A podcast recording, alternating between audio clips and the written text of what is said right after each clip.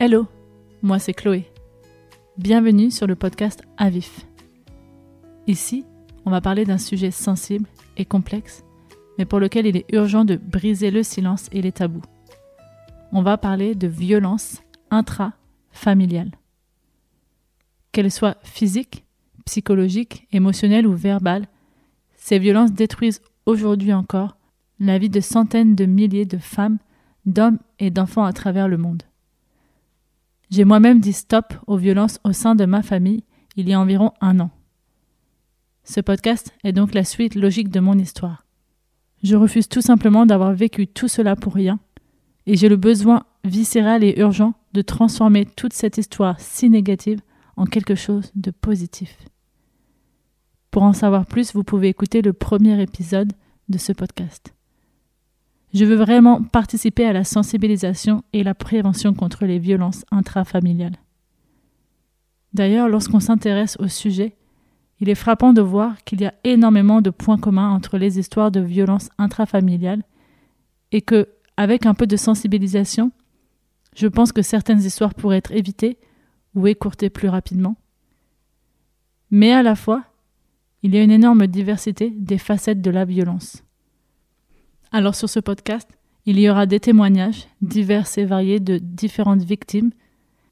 J'espère vraiment qu'ils résonneront en d'autres personnes, leur permettra de comprendre que ce qu'elles vivent n'est pas OK et qu'elles méritent mieux, mais surtout que ce n'est pas de leur faute.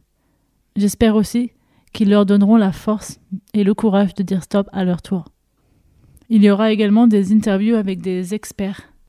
Je veux vraiment creuser ce sujet des violences intrafamiliales comprendre quel type de personne devient un agresseur, quel type de personnes deviennent des victimes, qu'est-ce qu'on peut faire réellement pour prévenir ces violences, quel est le lien avec cette société patriarcale dans laquelle on vit et qui rend possible et entretient ces violences, le lien avec l'éducation, la parentalité. Bref, c'est un réel sujet et il y a beaucoup de choses à dire. J'aimerais penser que nos enfants la prochaine génération, auront les clés de l'amour propre et des relations positives, et que quand ils construiront des familles à leur tour, il n'y aura pas de violence. Si vous pensez que ce podcast peut aider autour de vous, alors n'hésitez pas à le partager. Je vous souhaite une excellente écoute.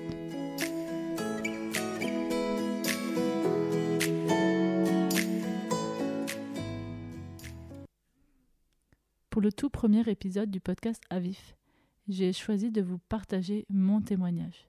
D'abord parce que sans cette histoire, le podcast n'existerait pas, mais aussi parce que j'ai le besoin de raconter à haute voix ce qui m'est arrivé.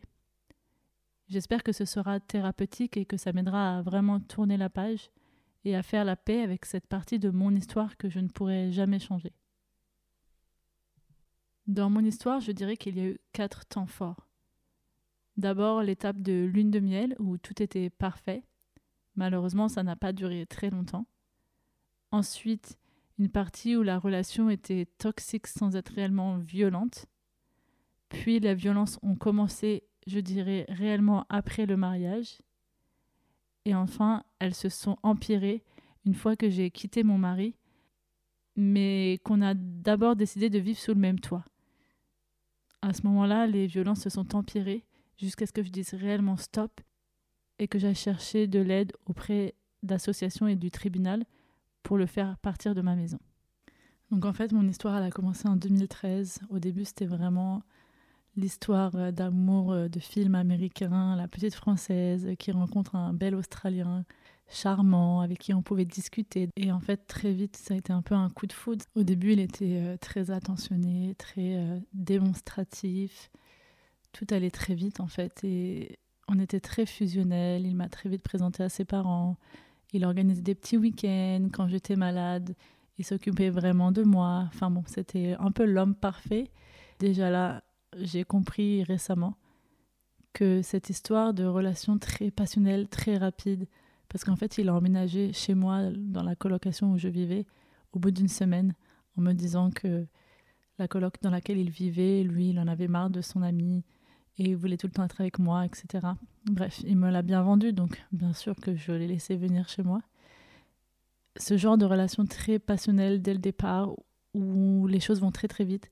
Il y a un terme pour ça, euh, ça s'appelle du love bombing, du bombardement d'amour. C'est malheureusement très euh, typique de relations qui vont devenir violentes, plus ou moins rapidement par la suite. Donc au bout de trois mois, je crois, j'ai dû prendre une grosse décision parce que là où je travaillais à ce moment-là, il n'y avait plus de travail. L'usine fermée pour quelques mois et on m'avait déjà proposé de, continuer à travailler pour cette même entreprise, mais à Sydney cette fois.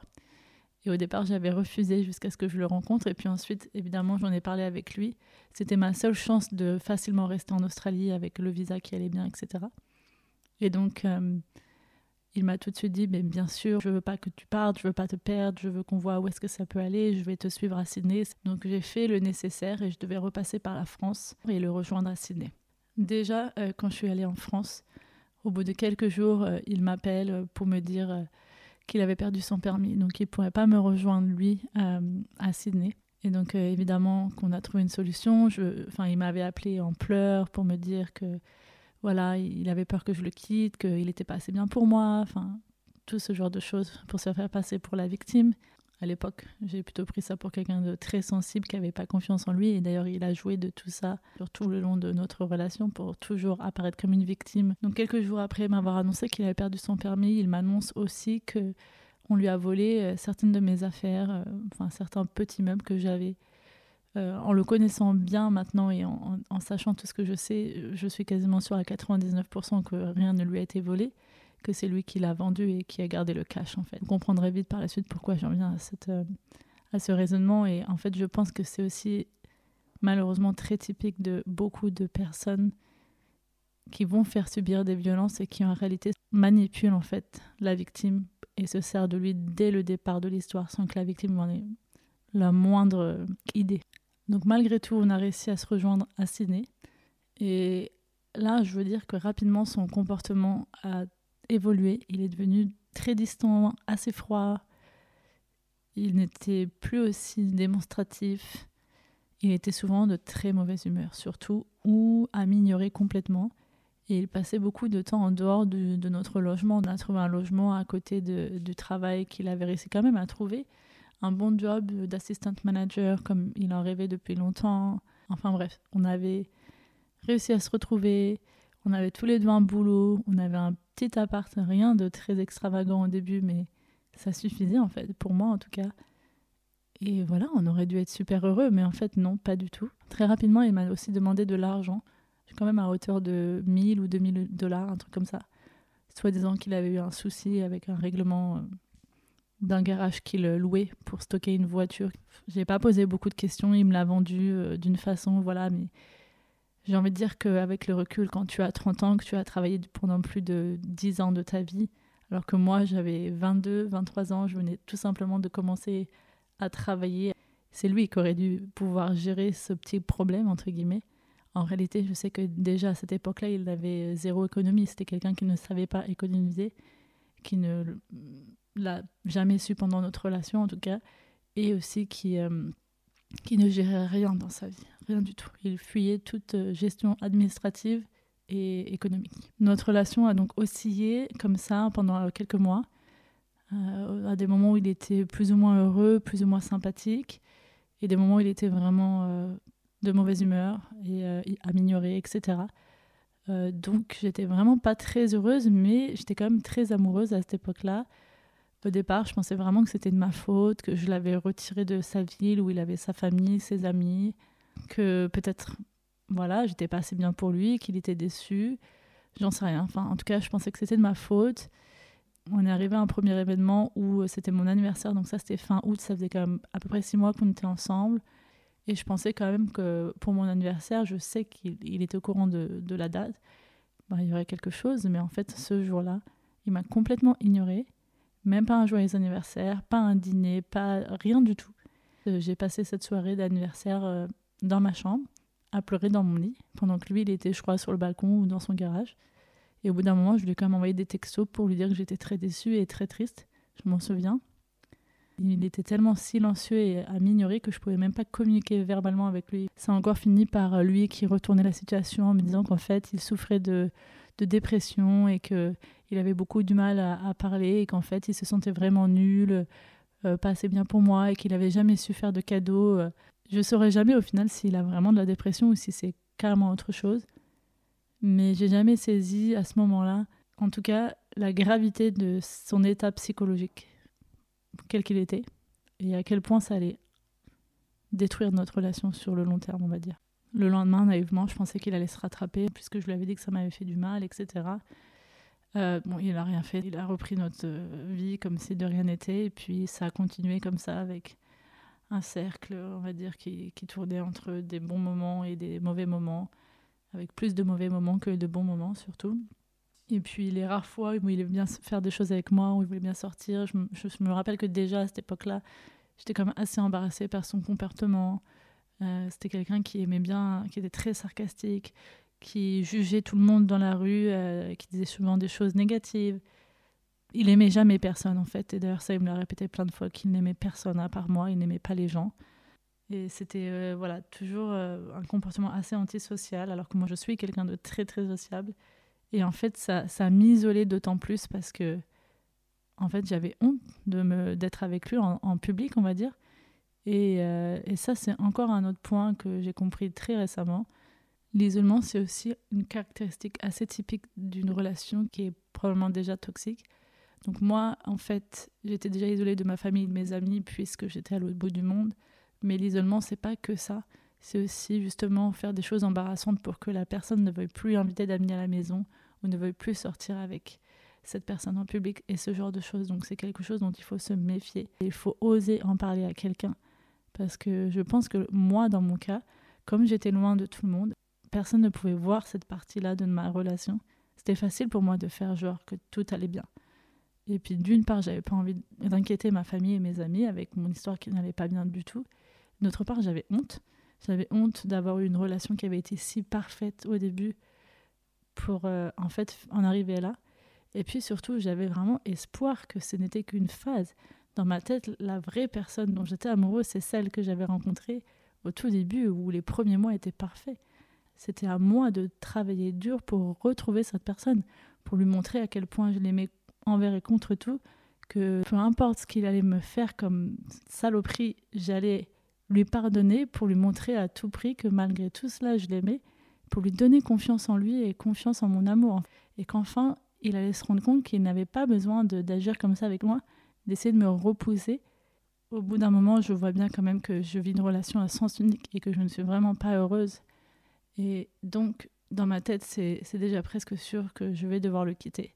Mais je voulais pas le faire, bien sûr, sans lui en parler. Quand on en discute, ce qui est très difficile parce que c'est quelqu'un avec qui on ne peut pas discuter, soit il est silencieux et ne donne aucune réponse et ne donne aucune émotion, soit euh, il nous envoie balader.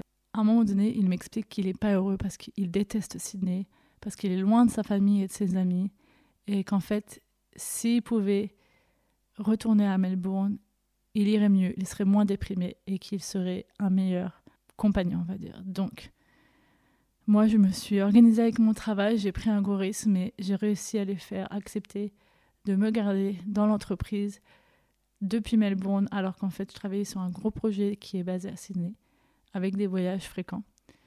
Et euh, on avait planifié donc tous nos déménagements, etc., etc. Et déjà, ça, ça nous avait déjà remis un peu de baume au cœur, et lui, il était un peu plus motivé, et donc j'avais vraiment espoir, en fait. Je pensais que ça irait beaucoup mieux. Et à ce moment-là, il s'est passé quelque chose, on va dire, d'assez clé dans notre relation quand même c'est que je suis partie deux semaines en Inde pour le travail et euh, j'ai rencontré quelqu'un en fait là-bas.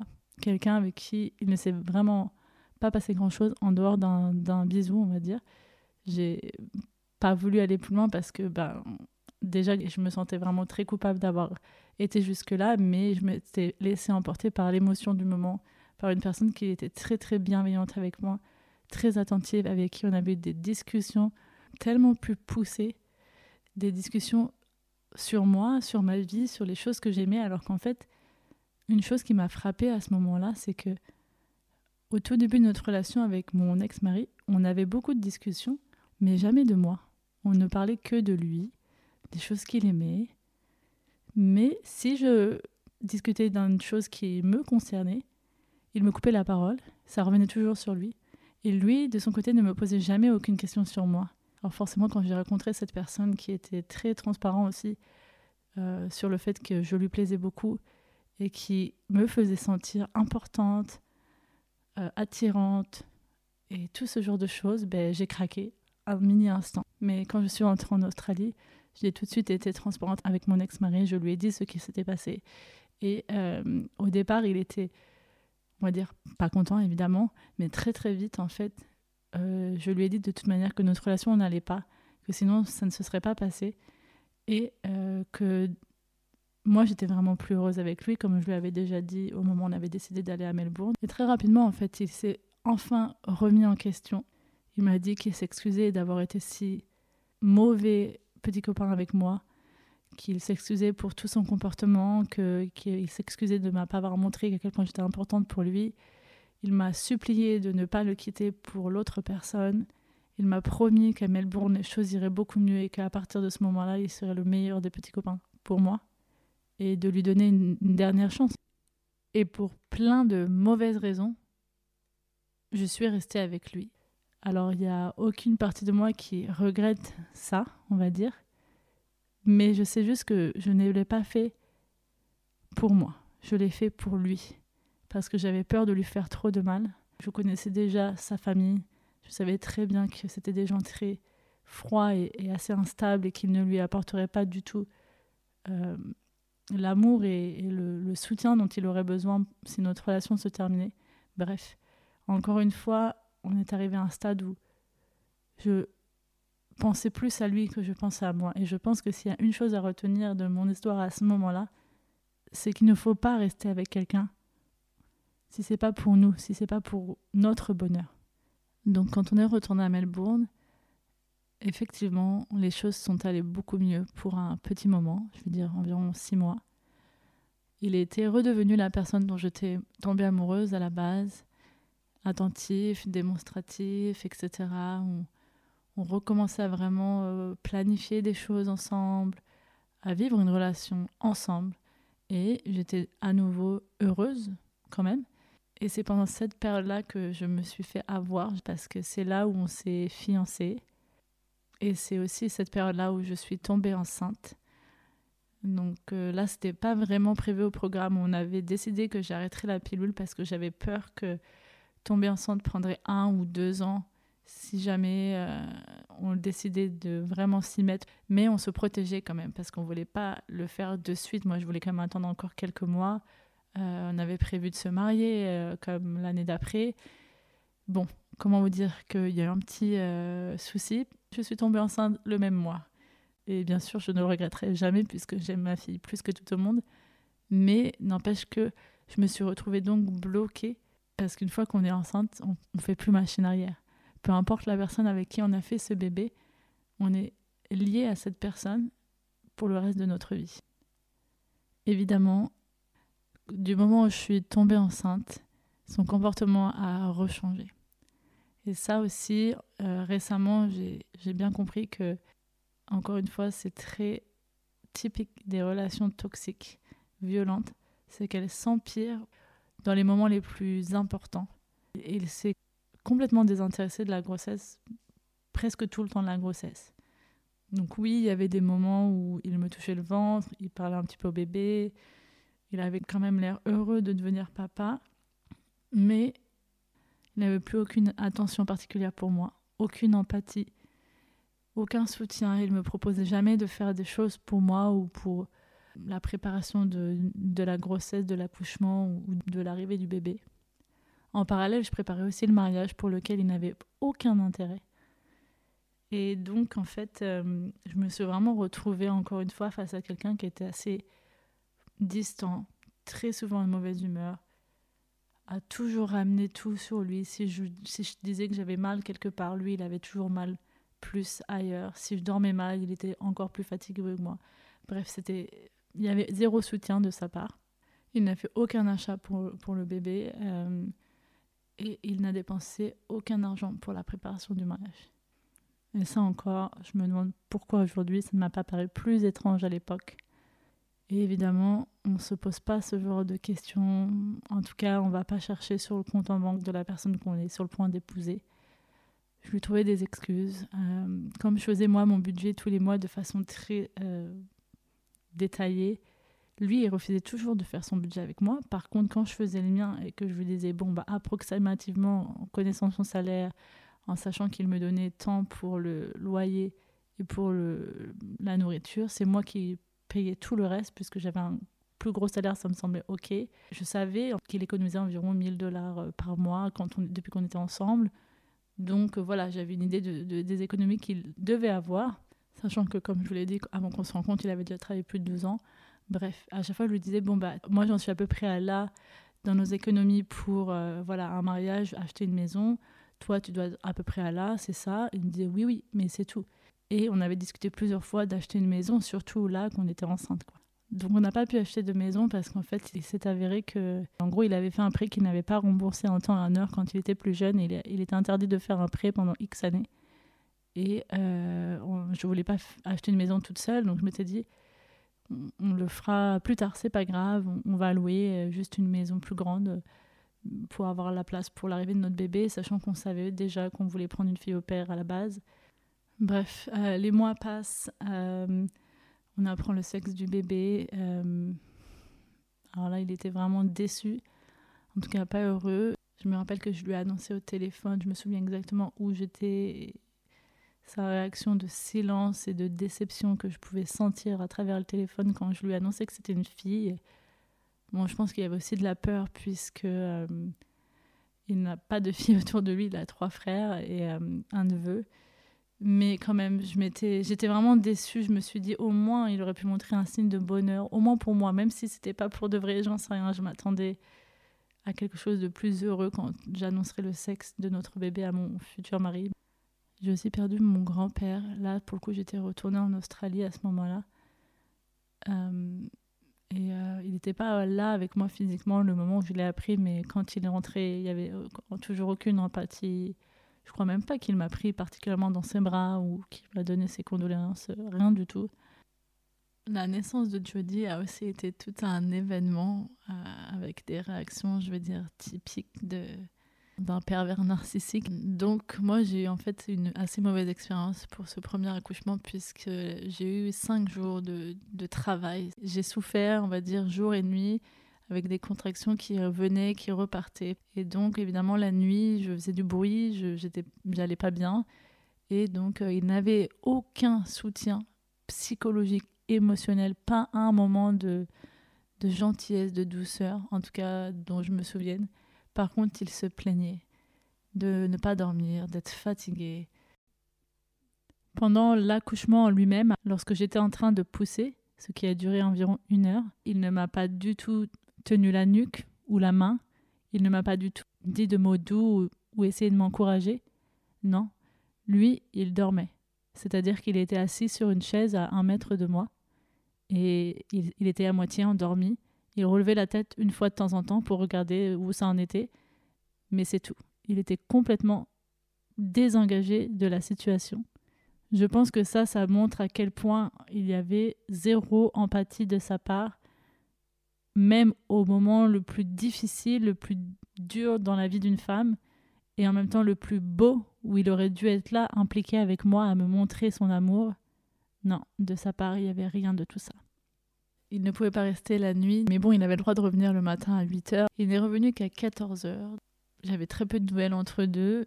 Il était euh, quand même assez attendri envers sa fille, etc. Pas de soucis. Bon, évidemment, il savait pas trop quoi en faire, mais normal pour un, papa qui vient d'être papa pour la première fois. Et là, en fait, on va dire qu'on a vécu quand même des choses très difficiles pour un couple. On a eu un bébé qui ne dormait pas, quasiment jamais qui pleurait beaucoup. On n'a jamais trop su pourquoi. Et donc les premières semaines, les premiers mois en réalité, ont été très très durs pour n'importe quel couple. Et après, je pense que le gros gros manque de fatigue qu'on a eu, le fait aussi qu'on se sentait coupable, on se sentait nul de chez nul comme parents. Euh, moi, j'ai été très très triste, euh, déprimée de cette situation parce que je rêvais d'être maman depuis ma plus tendre enfance. Euh, j'avais attendu ce moment-là depuis toujours et, je ne m'attendais pas à un tel choc. Je ne comprenais pas pourquoi je n'arrivais pas à rendre mon bébé heureux et serein. Bref, ça a empiré plein de choses. Et en même temps, je lui ai trouvé d'autant plus d'excuses parce que je me suis dit qu'il était comme moi épuisé. Alors, il ne m'aidait pas réellement beaucoup hein, au tout début. Je pense qu'il ne s'est vraiment impliqué dans la vie de notre aîné que vers ses 5-6 mois. Lui, il travaillait, bon, ça c'est classique, il a repris le boulot au bout de, je crois, une ou deux semaines.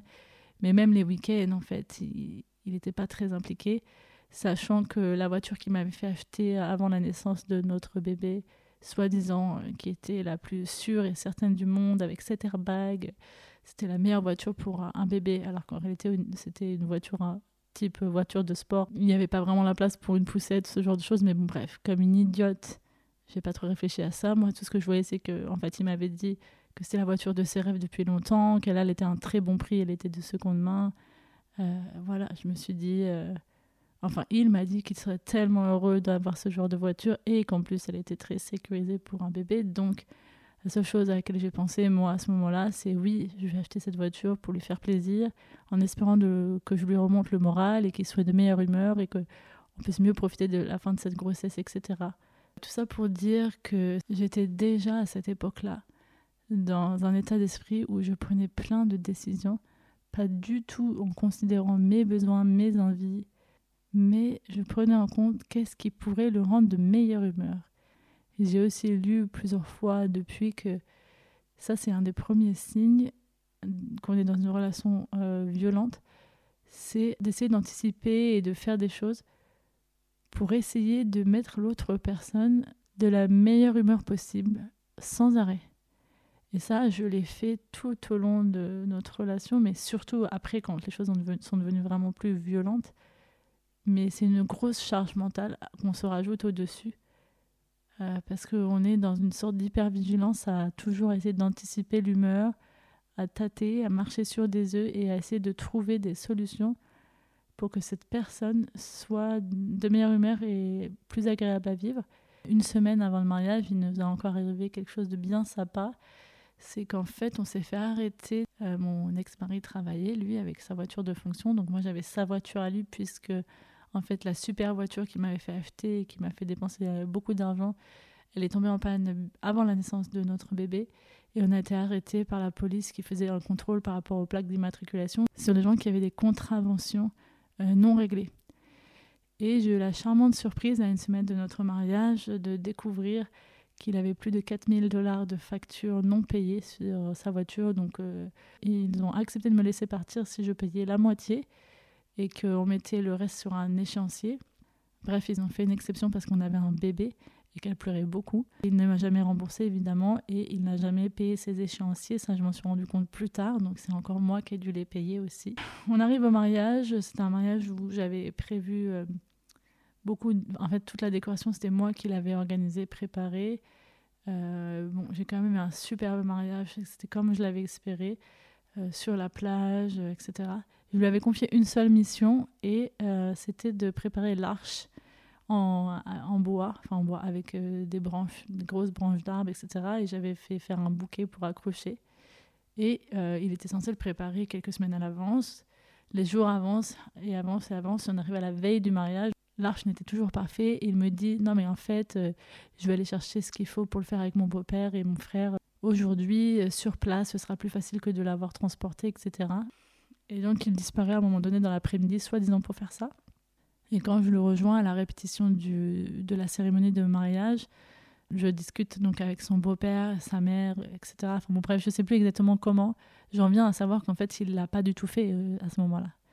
Et du coup, je m'énerve quand je le vois arriver. Je lui dis que c'est un gros menteur et que franchement, j'en ai vraiment marre de lui. Je me mets dans tous mes états et je lui dis que j'ai pas envie de me marier avec quelqu'un qui ment comme ça tout le temps parce que, je, enfin, c'était pas la première fois qu'il me mentait. Euh, ça, c'est autre, une, autre chose, je pense, caractéristique de ce genre de relation. Mais en tout cas, pour lui, ça a été quelque chose euh, de plus en plus évident. C'est que c'était quelqu'un qui mentait beaucoup, même sur des choses idiotes, on va dire, qui n'avaient aucune valeur ajoutée. Ça ne lui apportait rien de mentir. C'est quelqu'un qui embellissait beaucoup les histoires euh, et qui mentait. Enfin bref, j'étais vraiment de très mauvaise humeur. Et ensuite, On a quand même fait la répétition, on a réussi à finir la décoration euh, grâce à mes amis qui m'ont beaucoup aidé, parce que lui, pas trop. Et on avait fait venir des pizzas, enfin voilà, pour tous ceux qui nous avaient aidés. Et puis après, on était retourné dans la chambre que j'avais louée, une super belle chambre en bord de mer très romantique. J'avais prévu le petit bain. Euh, j'avais été chez Lush pour euh, chercher des petites choses à mettre dans la baignoire, euh, des petites bougies, etc. Quand on a pu coucher Jody, j'ai préparé ça pour notre dernière soirée avant, avant le mariage. Au final, il était de très mauvaise humeur, pas du tout sympathique, et il a refusé de monter dans la baignoire avec moi. Ça a fini qu'on se disputait, et puis il me disait en gros que, en fait, si je ne faisais pas l'amour avec lui ce soir-là, il ne m'épouserait pas. Il était très agressif quand il me disait ça, alors qu'en fait, il venait juste de, me faire passer un sale moment juste avant, qu'il avait refusé de monter dans la baignoire avec moi, qu'il m'avait menti sur la préparation de l'arche, qui n'était donc toujours pas prêt. Et en fait, en gros, ça me retombait dessus. C'était moi qui en faisais trop, qui était trop compliqué, trop chiante, trop tout ce que tu veux. Mais euh, malgré cette atmosphère pourrie la veille de mon mariage, malgré tout, il fallait quand même que je fasse amour avec lui là, maintenant, tout de suite. C'était le début, je pense, euh, d'une autre chose qu'il a fait ensuite très souvent.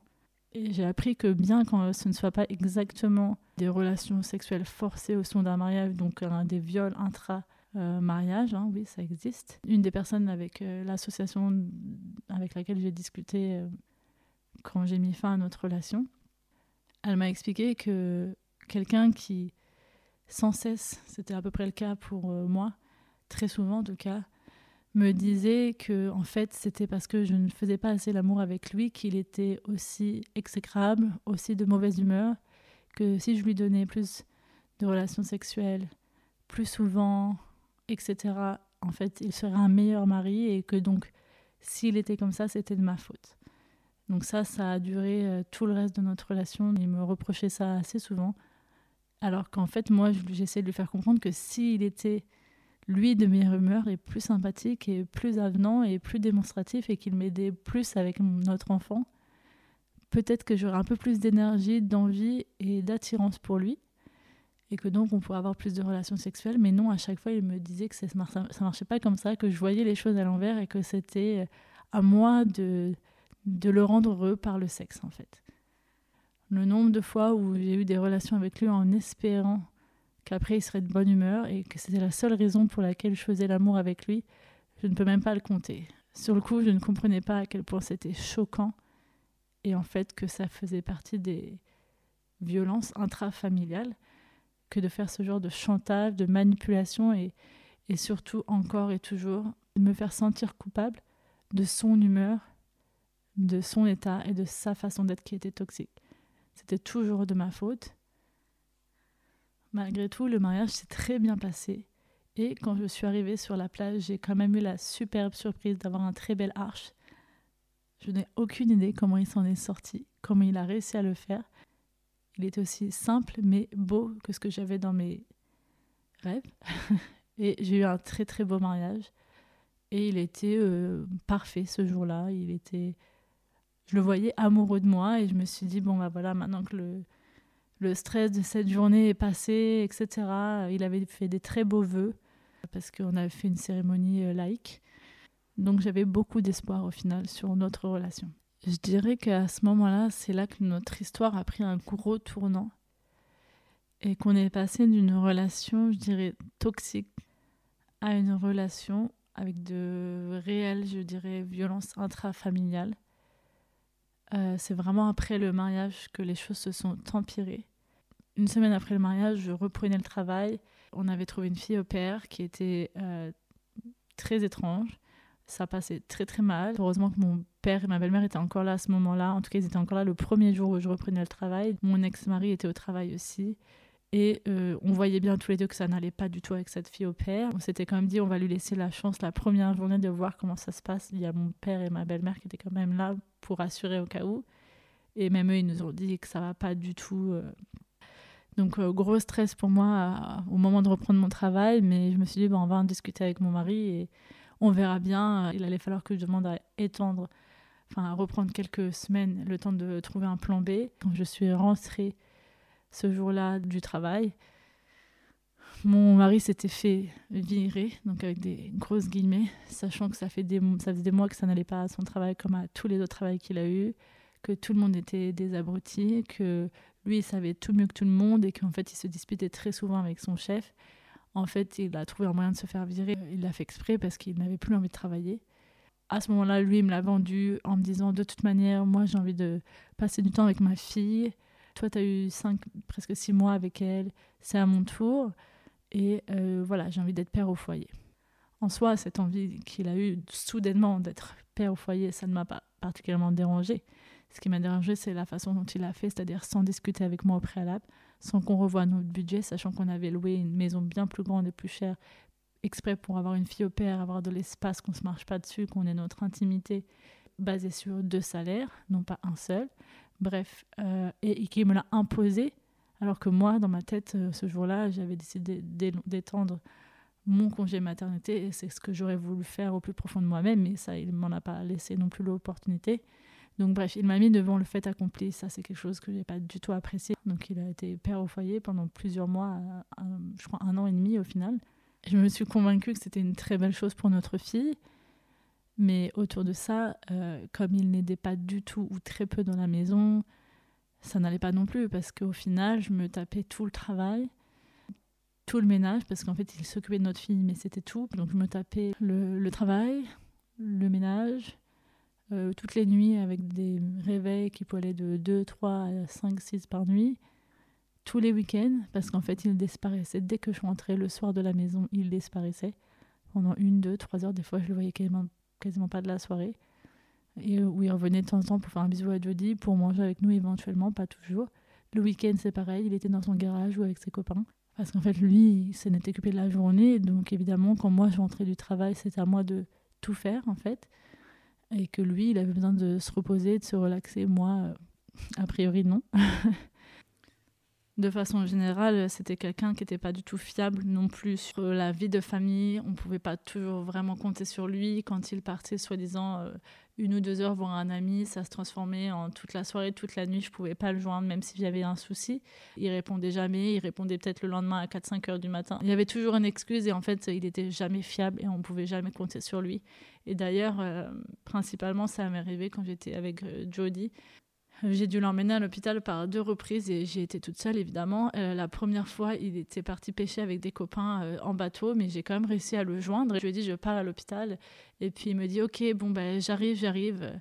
Je sais pas, il devait être je sais pas minuit, une heure du matin, j'en sais rien. En fait, il est jamais arrivé. Je me suis trouvée toute seule. Euh, avec ma fatigue et mon bébé malade et en fait il n'est jamais arrivé à l'hôpital. Je me souviens même plus s'il est venu nous chercher ou bien si euh, j'ai pris un taxi cette fois-là. Il m'a dit Ah oui, mais tu comprends, vous venez de sortir le bateau, euh, je n'allais pas annuler la soirée pour tout le monde, refaire venir le bateau euh, pour venir à l'hôpital. En plus, j'aurais servi à rien. C'était toujours son excuse, en fait, qu'il avait aucune valeur ajoutée, soi-disant. Et puis la deuxième fois, carrément, quand, quand Jody était très très malade, je me rappelle que encore une fois, j'avais appelé l'ambulance. Lui, il n'était même pas sorti de son lit. Et en fait, je lui ai dit Tu viens à l'hôpital ou non? Et en fait, il n'était pas venu.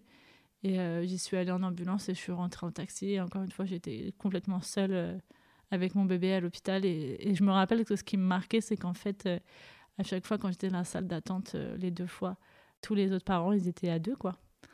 Et donc, je me rappelle m'être fait tellement cette remarque dans plein, plein d'autres situations, même les week-ends, quand ils voulaient jamais rien faire, ou très rarement, que je me retrouvais toute seule avec ma fille à faire des choses. Et euh, à, des moments où eh en fait les gens étaient en famille tout simplement. Quelques mois après le mariage, je me suis rendu compte euh, très rapidement quand il a arrêté de travailler qu'il me volait de l'argent. Il prenait ma carte bleue et il allait acheter des choses, euh, pas des gros montants, hein, je sais pas, 50 dollars, 100 dollars. Mais au bout de un mois, deux mois, je me suis rendu compte que c'était assez fréquent et qu'il me demandait jamais quand il prenait ma carte bleue. Donc il l'ait fait une fois de temps en temps sans m'avoir demandé, ok, mais là, c'était tout le temps. Parce que à l'époque en Australie, il y avait déjà le, le TAP, donc on pouvait payer juste en tapant la carte bleue. Et là-bas, ça va jusqu'à 100 dollars. Donc en fait, je me suis rendu compte quand je faisais mon compte tous les mois et que je regardais les dépenses qu'il y avait 50, 100 dollars euh, euh, pour acheter de l'alcool. Parce que là-bas, on voit très bien quel type de magasin c'est, puisque l'alcool n'est pas vendu en grande surface, seulement dans des liqueurs. J'ai dépensé 100, 200 ou 300 dollars d'alcool par mois Pareil pour les cigarettes, euh, l'essence, etc. Donc au bout de, je pense, deux mois, je, lui ai dit non mais là, ça va pas. C'est moi qui ai pris en charge toutes les dépenses liées à la famille. Ce qu'il lui reste à dépenser comme argent, c'est éventuellement son alcool et ses cigarettes et son essence. Et donc je m'attendais que s'il ait besoin de faire des petites dépenses comme ça sur les prochains mois euh, pendant qu'il était père au foyer, bah, qu'il avait, euh, qu'il pouvait utiliser ses économies puisque c'est moi qui réglais tout le reste. Au pire, s'il avait vraiment besoin de m'emprunter de l'argent, il pouvait me le demander. Donc euh, on a eu un énorme clash à ce moment-là. Et je lui ai dit, mais comment c'est possible que tu me voles de l'argent? Déjà, rien que cette idée-là, c'est pas normal. On est mariés, certes, mais je suis pas ta banque et ma carte bleue, c'est la mienne. On n'avait pas de compte commun aussi, c'est très important de le souligner. On n'avait jamais fait de compte commun. Et euh, donc déjà, je lui ai expliqué que c'était pas OK de, de, prendre une carte bleue comme ça, même si c'était ta femme, sans lui demander. Surtout que c'était très récurrent et ça commençait à faire de gros montants euh, chaque mois. Donc je lui ai demandé pourquoi il n'utilisait pas ses économies. Et là, il explose en sanglots, en pleurs, etc. Et il me dit qu'en fait, il n'a pas d'économie.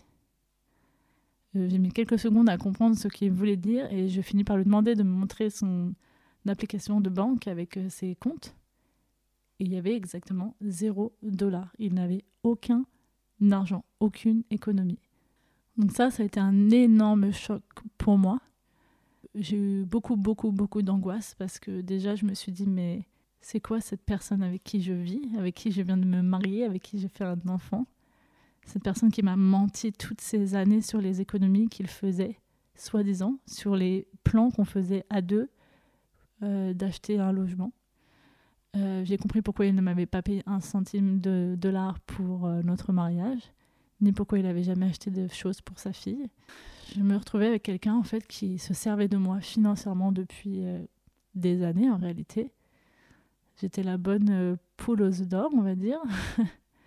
Sachant qu'il avait plusieurs fois le culot euh, de, de m'accuser d'être très radine et de, de faire trop d'économies, etc., etc. Alors qu'en fait, euh, ben, heureusement, hein je me retrouvais donc mariée à quelqu'un qui n'avait aucune économie, qui ne travaillait pas, avec une maison bien plus grande que ce, ce, dont on avait besoin, qui coûtait bien plus cher que ce qu'on avait prévu à la base, puisqu'on se retrouvait sur un salaire je me retrouvais dans une situation où je savais maintenant que je ne pourrais pas m'acheter la maison de famille de mes rêves puisque je me retrouvais toute seule avec des économies. Qu'en plus de ça, il fallait que euh, je maintienne complètement un homme en plus de mon enfant. Ça m'a mis une énorme pression, sachant que j'étais pas du tout heureuse dans mon travail, que c'était beaucoup trop de stress pour moi, cet environnement de travail dans lequel j'étais, et que plusieurs fois je lui avais dit que je voudrais démissionner, trouver autre chose, mais il essayait toujours de m'en décourager. Maintenant, je comprenais pourquoi. Le monde s'écroulait sous mes pieds, on va dire. Je me suis rendu compte à quel point je m'étais foutu dans la merde. La charge mentale qui m'arrivait en pleine tronche d'un coup, là, entre la fatigue extrême dans laquelle j'étais déjà, parce que ça faisait 7-8 mois que je n'avais pas dormi de la nuit, un bébé très demandeur, un mari qui s'occupait de mon enfant, certes, la journée, mais qui disparaissait en fin d'après-midi et les week-ends, qui était de mauvaise humeur tout le temps, euh, qui ne m'apportait aucun soutien psychologique, émotionnel et qui ne m'aidait pas à la maison. Euh, ma charge mentale, là, devenait vraiment énorme. Je ne sais pas du tout comment j'ai tenu le choc à ce moment-là, mais je crois que j'étais en vraiment pilote automatique parce que j'avais juste pas le choix en fait. Et à partir de ce moment-là, les choses se sont empirées. Je pense que moi, déjà, ma relation envers lui a complètement changé. Euh, là, j'avais plus aucune confiance en lui. Je, je ne savais plus du tout comment me comporter envers lui, ni quelle personne il était. Je ne savais plus quel sentiment j'avais du tout envers lui. J'étais épuisée. Et puis alors lui, c'était un mélange de plein de choses. Encore une fois, il essayait de se faire passer pour la victime. Il était déprimé, il avait perdu tout son argent à Sydney parce que quand euh, je travaillais, euh, vu que je travaillais 12-13 heures par jour, je travaillais beaucoup, quand il m'attendait, quand je rentrais tard le soir du boulot, euh, il allait jouer au poker, donc il avait des problèmes de, de jeu en fait, soi-disant. Et bien sûr, c'était de ma faute puisque c'est moi qui travaillais beaucoup, sachant qu'à cette époque-là, il s'en est jamais plaint, il ne m'a jamais dit qu'il avait un mal-être par rapport au fait que je travaillais tard. Hein. Et donc, par ma faute, comme il s'ennuyait, il a été dépensé toutes ses économies au jeu. Bref, sur le coup, je n'ai même pas creusé. Je lui ai dit que j'avais pas du tout confiance en lui et que c'était hors de question que je paye pour euh, ses cigarettes et son alcool, etc. Et que donc il allait falloir qu'il aille trouver un boulot très rapidement.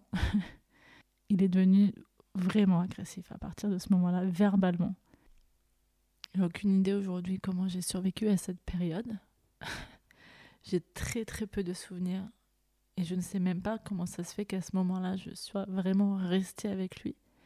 Je me souviens juste que dans ma tête je me sentais complètement piégée, évidemment. Pas simplement parce que lui il avait fait, mais par la situation en fait. J'avais déjà un bébé avec lui, on était déjà mariés. Au final, aussi dur que c'était, et même si évidemment j'avais qu'une envie là, c'était de le quitter, de prendre ma fille, de recommencer ma vie à zéro dès ce moment-là, ben évidemment, je me suis dit qu'il fallait que je me batte, à la fois pour ma fille, parce que je voulais qu'elle ait une belle famille avec un père et une mère qui soient heureux ensemble, mais aussi pour lui. Parce qu'encore une fois, il avait réussi à me faire sentir coupable. Il avait réussi à me faire sentir que ben, il avait des gros soucis psychologiques, qu'il avait besoin de mon aide, que j'étais sa femme, qu'il fallait que je l'aide. Voilà, je me sentais responsable de lui, ça c'est clair. Je me suis dit, une femme ne quitte pas son mari parce qu'il est déprimé, une femme ne quitte pas son mari parce qu'il a des problèmes de jeu. C'est mon rôle de l'aider à s'en sortir. Et puis je me dis, mais qu'est-ce qui va lui arriver si je le mets à la rue aujourd'hui? Il n'a pas un centime dans sa poche, il est SDF en fait. Je ne peux pas le laisser dans cet état, c'est pas possible. Et ça, ça ne m'a pas quitté jusqu'à la fin. Jusqu'à la fin où, vous verrez, où les choses se sont empirées. Et j'étais en relation avec une, une association qui aide les couples en moment de séparation pour faire une médiation.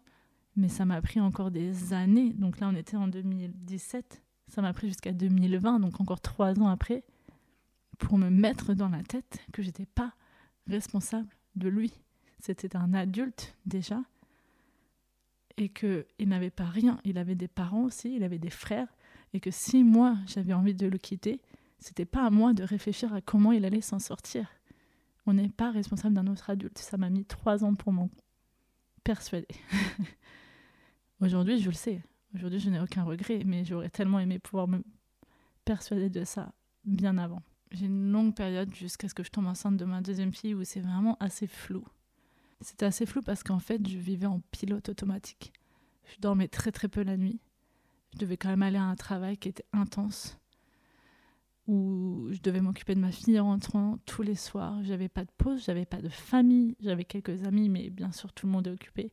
Je n'avais aucun relais puisque je ne pouvais pas vraiment compter sur lui. À un moment donné, je sais qu'on avait quand même dit qu'on ferait un jour sur deux le week-end. Il y en avait un des deux qui restait au lit le matin pour dormir un peu plus longtemps. Mais en réalité, il était tellement de mauvaise humeur que très souvent, en fait, c'est moi qui me levais parce que je me disais que si lui, s'il dormait un peu plus, s'il était moins fatigué, eh ben peut-être qu'il serait moins de mauvaise humeur. Donc en fait, je faisais passer aussi ma santé encore après lui. C'est moi qui encaissais tout. Les nuits pourries, les matins où je devais me lever, où des fois j'étais déjà réveillée depuis 4-5 heures du matin à essayer de rendormir Jodie. Et puis quand elle se rendormait, il était 6 heures du mat, donc il fallait que je me prépare pour aller au boulot. Euh, le boulot, son comportement toxique, voire agressif, puisque comme je vous ai dit, c'est à ce moment-là où il a commencé à vraiment utiliser des insultes, euh, à me dire des choses atroces et à être très agressif. C'est là où j'ai commencé à voir de la haine dans ses yeux, à le voir euh, comme je l'avais jamais vu avant, où il me faisait vraiment peur quand il me hurlait dessus. Euh, et ça devenait de plus en plus fréquent en fait. En plus de ça, il n'a pas vraiment arrêté de me voler de l'argent. J'ai vu que ça reprenait de temps en temps, quand il reprenait un peu confiance dans notre relation, quand ça commence à aller mieux. Parce qu'en fait, du coup, là, on a vraiment fait les cycles de la violence où ça commence à un moment à aller mieux. Il s'excuse, il va, il va changer, et hop, ça reprend confiance, et puis hop, il redevient agressif. À l'époque, je lui ai souvent dit, sans que ce soit une critique ou une manquerie, plutôt d'ailleurs c'est quelque chose dont j'avais un peu peur et je lui demandais d'aller se faire aider. J'avais le sentiment qu'il était bipolaire et puis il était aussi très parano sur plein plein plein de choses. Et je lui ai dit que c'était pas normal. Je mélangeais tout puisqu'il m'a dit qu'il était dépressif depuis très longtemps. mais en même temps, il ne se faisait pas soigner. Tout ce dont je me souviens, c'est qu'à un moment donné, je lui ai quand même mis un gros ultimatum pour qu'il soit cédé. Je l'ai forcé à aller voir un, médecin généraliste à qui il a parlé de cet état dépressif, de ses problèmes d'alcool. Pour la première fois, il, reconnaissait vraiment avoir des problèmes d'alcool, alors qu'en fait, moi-même, je n'en avais jamais pris conscience avant de voir l'argent qu'il dépensait tous les mois via ma carte bleue dans de l'alcool. C'était énorme pour une personne. Mais je, ne l'avais jamais vu bourré, moi. C'est-à-dire que j'imagine qu'il buvait dans son garage toutes ces heures où il n'était pas avec moi mais je ne l'ai jamais vu rentrer à la maison être dans un état bourré. Ça, je l'ai jamais vu. Donc, je m'étais jamais vraiment inquiétée. Mais là, il en a parlé et ce docteur lui a demandé d'aller voir un psychologue et lui a prescrit des antidépresseurs qu'il n'a jamais voulu prendre. Et évidemment, il n'a jamais été voir le psychologue. Et moi, je ne l'ai pas poussé plus que ça, je ne sais pas pourquoi. En plus de ça, en juillet, on devait se marier en France. Je ne savais pas si je voulais annuler ce mariage, pas annuler. En même temps, je n'allais pas divorcer de lui puisque je voulais essayer de sauver ma relation pour ma fille. Bref, on a quand même gardé ce mariage, on est parti en France, ça a été un désastre. bon, encore une fois, j'ai trouvé plein d'excuses, on était très fatigués. On venait se taper un gros voyage de 24 heures, on avait le jet lag, le mariage c'était moins d'une semaine après. Lui, euh, entre deux, il a réussi à se perdre euh, après une soirée avec mon frère et ma sœur, où il a été très agressif avec ma sœur, mais bon, j'avais pas trop relevé sur ce moment-là, mais en tout cas il s'est perdu. Euh, mon frère est revenu au petit matin après l'avoir cherché partout. Bref, il a réussi à rentrer d'une façon ou d'une autre. Euh, donc ça a ajouté un gros froid encore une fois avant le mariage. Je me souviens d'ailleurs que la veille de notre mariage en France, on a eu une grosse dispute encore, euh, vu son comportement. Et en fait, c'est la première fois où il a levé la main sur moi. Il ne m'a pas frappé, mais où il a vraiment eu cet air extrêmement violent dans ses yeux. Je me souviens vraiment ce regard. On était dans la salle de bain chez ma mère. il a vraiment levé la main sur moi et je me souviens lui dire Mais quoi, tu vas me frapper la veille du mariage? Enfin bon, bref. Et c'était horrible parce que le lendemain, j'ai dû faire bonne figure. Mais voilà, ce mariage, il était bourré à 20h. Il a frappé son père. Bon, moi aussi, j'étais pas très présente puisqu'à minuit, je me suis endormie avec ma fille. J'étais censée juste l'allaiter chez ma tante qui habitait à côté de la salle du mariage. Et au final, je me suis jamais relevée vu mon état de fatigue. Bref, c'était un peu la catastrophe ce mariage. À partir de ce mariage, beaucoup de gens m'ont aussi euh, fait part de leur euh, inquiétude. Il y en a beaucoup qui ont vu qu'il y avait quelque chose qui n'allait pas avec son comportement. Beaucoup de gens m'ont soulevé leur inquiétude, mais à ce moment-là, je me suis dit non, mais ils l'ont juste vu sur un mauvais jour parce que voilà, il s'est bourré la gueule vite, mais en même temps, bon, il n'était pas le seul à être bourré qu'un marié soit bourré très vite à un mariage, bon, bah voilà, c'est pas très grave. Qui connaissait personne et que c'est quelqu'un de antisocial, donc qui avait pas du tout envie d'être là avec plein de monde français, qui lui-même qui ne parle pas français. Bref, je lui ai trouvé plein d'excuses. J'ai pas prêté attention à ce que les gens me disaient, pas du tout. Même une de mes meilleures amies, Elodie, tu te reconnaîtras et je m'en excuse, qui m'a vraiment dit qu'elle était choquée qui lui avait très très mal parlé et qu'elle ne voulait plus jamais le revoir. À ce moment-là, il y avait déjà pas mal de masques qui étaient tombés, mais j'essayais quand même de faire bonne figure malgré tout.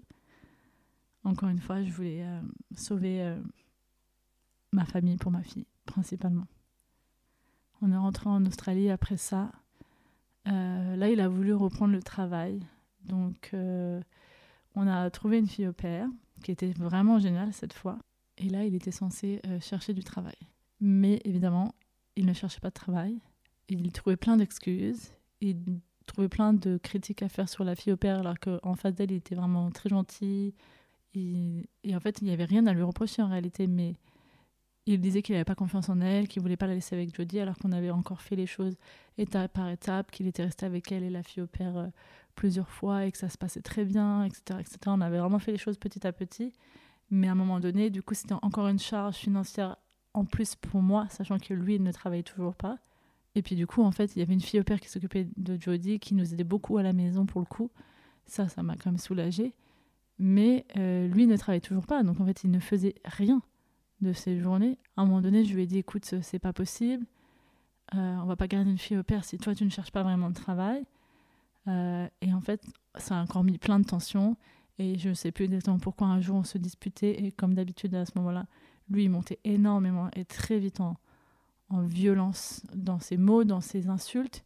Et là, euh, à un moment donné, je ne sais plus exactement ce qui s'est passé, mais je sais qu'il a encore levé la main sur moi à ce moment-là sans frapper et qu'il a claqué la porte très très fort juste devant moi alors que j'avais notre bébé dans les bras et qu'il a fait très très peur à la fille au père. Donc elle est partie cet après-midi-là. Et donc j'ai dû mentir à ma famille, tout le monde en fait, de dire que c'était nous qui avions décidé d'arrêter avec cette fille au père. La période qui a suivi ce moment-là est encore assez floue. C'est surtout parce que je me demande toujours aujourd'hui pourquoi je n'ai pas tout arrêté à ce moment-là et comment j'ai survécu parce qu'au final on était dans la même configuration où c'est moi qui payais tout, où je travaillais, j'assurais les nuits, les week-ends. J'avais zéro break en fait, mais vraiment zéro break à ce moment-là, pas de famille. Bref, c'est encore une période qui est assez floue euh, où c'était encore un cycle euh, où j'essayais de tout faire pour sauver notre famille. Mais en fait, j'étais toute seule à me battre, évidemment. Et que lui, euh, avec le recul, je pense qu'il était. Il profitait juste de la situation. J'ai compris, en fait, ça, c'était à l'aide de ma psy, que les gens comme lui, c'est des personnes qui ont été tellement abandonnées émotionnellement, psychologiquement, que c'était quelqu'un qui était bloqué à un âge émotionnel de 7-8 ans, d'où le gros manque d'empathie, d'où le fait qu'il ne soit pas du tout capable de gérer sa vie, que ce soit financièrement, administrativement ou aucun aspect de sa vie d'ailleurs, d'où son comportement. Et qu'en fait, ce genre de personne, quand il rencontre quelqu'un comme moi qui prend tout en charge, qui lui donne autant d'amour, qui reste malgré toutes ces violences, en fait, c'est une sécurité pour eux et puis aussi c'est une facilité, hein, avouons-le. Donc même si le fait de se servir de, de moi, c'était peut-être pas complètement, on va dire, intentionnel, il était comme tellement confortable qu'évidemment il n'allait pas partir. Même si, comme il le disait, je le rendais malheureux apparemment. J'étais responsable de tout, j'étais les pires noms, j'étais égoïste, j'étais fake, j'étais tout ce que vous voulez à chaque fois, c'était toujours ma faute, c'était moi qui avais tous les défauts du monde. Et plein de fois, je lui ai dit, mais pourquoi si tu me parles comme ça, pourquoi tu dis que tu m'aimes quand même Et pourquoi tu restes avec moi? Parce qu'en fait, c'était toujours des grosses insultes, des gros reproches, c'était moi qui étais toujours la pire personne au monde. Mais après, c'était des je t'aime quand même. C'est des gens qui ont tellement peur de se retrouver seuls, qui ont tellement peur de se retrouver à ce point dans leur vie où ils avaient personne sur qui ils pouvaient compter, que même s'ils sont malheureux dans la relation, ce qui est évident puisqu'ils sont dans un comportement toxique et violent, c'est que c'est pas des gens heureux. Ils préfèrent rester dans ce genre de, de vie toxique que de se retrouver seuls. Donc en fait, je me battais pour sauver quelque chose qui n'existait pas. Les fois où je pleurais en lui disant que j'en pouvais plus de cette relation, que je ne pouvais plus vivre comme ça, plein de fois je lui ai dit, j'ai tout tenté pour communiquer avec lui. J'ai tout tenté pour lui faire comprendre que j'étais moi-même prête à me remettre aussi en question, que je savais que j'étais pas parfaite, mais qu'au moins moi j'essayais, que j'étais pas violente, que j'avais fait tellement de choses pour lui. Je lui disais, mais où est la personne dont je suis tombée amoureuse il y a toutes ces années? Et en fait, il m'avait déjà dit plusieurs fois que cette personne, c'était quelqu'un qu'il avait inventé. La personne dont j'étais amoureuse n'existait pas, qu'il avait fait tout ce qu'il avait à faire pour m'avoir, puisqu'il avait vraiment envie d'être avec moi. Ça, il me l'a bien avoué plusieurs fois. Et malgré cela, j'avais du mal à y croire. Quand on aime quelqu'un, quand on a été si amoureux de quelqu'un, on se dit que cette personne-là, qui était si belle et si parfaite, ça c'est la vraie personne. Et on fait tout, on se bat à fond pour essayer de la retrouver, surtout quand il y a un enfant impliqué. Mais en fait, il faut bien se mettre dans la tête que cette personne, elle n'existe pas. Cette personne toxique, c'est malheureusement, à ce moment-là, c'est la vraie personne. Il n'y a qu'une chose à faire, c'est fuir. Bref, d'une façon ou d'une autre, on est reparti dans le cycle de la violence. Des moments bons, des moments moins bons. Et je suis retombée enceinte de Jade en juillet 2018. Au départ, il n'était pas du tout enchanté. Euh, donc je vais pas dire que c'était vraiment un accident, mais en tout cas, c'était pas voulu, évidemment, vu le type de relation dans laquelle on était. Je me suis même posé la question, vu sa réaction quand je lui ai dit que j'étais enceinte, d'avorter encore une fois, toute cette période de décision est vraiment floue. Tout ce dont je me souviens, au final, c'est qu'on a décidé tous les deux de garder cet enfant. Qu'on s'est dit qu'on irait en France pour l'accouchement et pour tout mon congé maternité. Que cette fois-ci, je prendrais un an entier de congé maternité. On aurait ma famille pour nous aider, que lui pourrait travailler là-bas, qu'on pourrait faire des jolis voyages pendant qu'on était en Europe.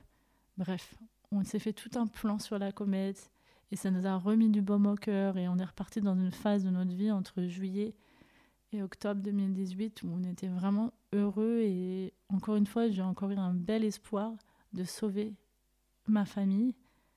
Lui me disait qu'il avait vraiment besoin de quitter l'Australie, de quitter sa famille toxique, de quitter ses amis qui sont des mauvaises influences. Ça, c'est lui qui me disait tout ça.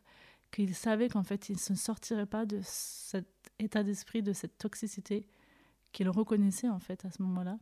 Donc il était vraiment heureux qu'on ait ce plan d'aller en France. Ça allait bien à ce moment-là. Tout doucement, on a commencé à s'organiser pour être en France au moment de mes six mois de grossesse environ, puisqu'après on peut plus faire de longs voyages en avion. Donc ça, ça devait être au mois de décembre en fait, environ. Bon, finalement, il s'est passé que le 1er octobre 2018, malheureusement, ma tante est décédée euh, en France, donc de façon complètement inattendue et très très rapide. Euh, ça a été un énorme choc pour toute ma famille, évidemment, elle avait à peine 60 ans. Et là, j'ai eu 5 jours pour euh, décider quoi faire, puisque l'enterrement, on peut garder le corps que 5 jours en France et qu'il était hors de question pour moi de le manquer.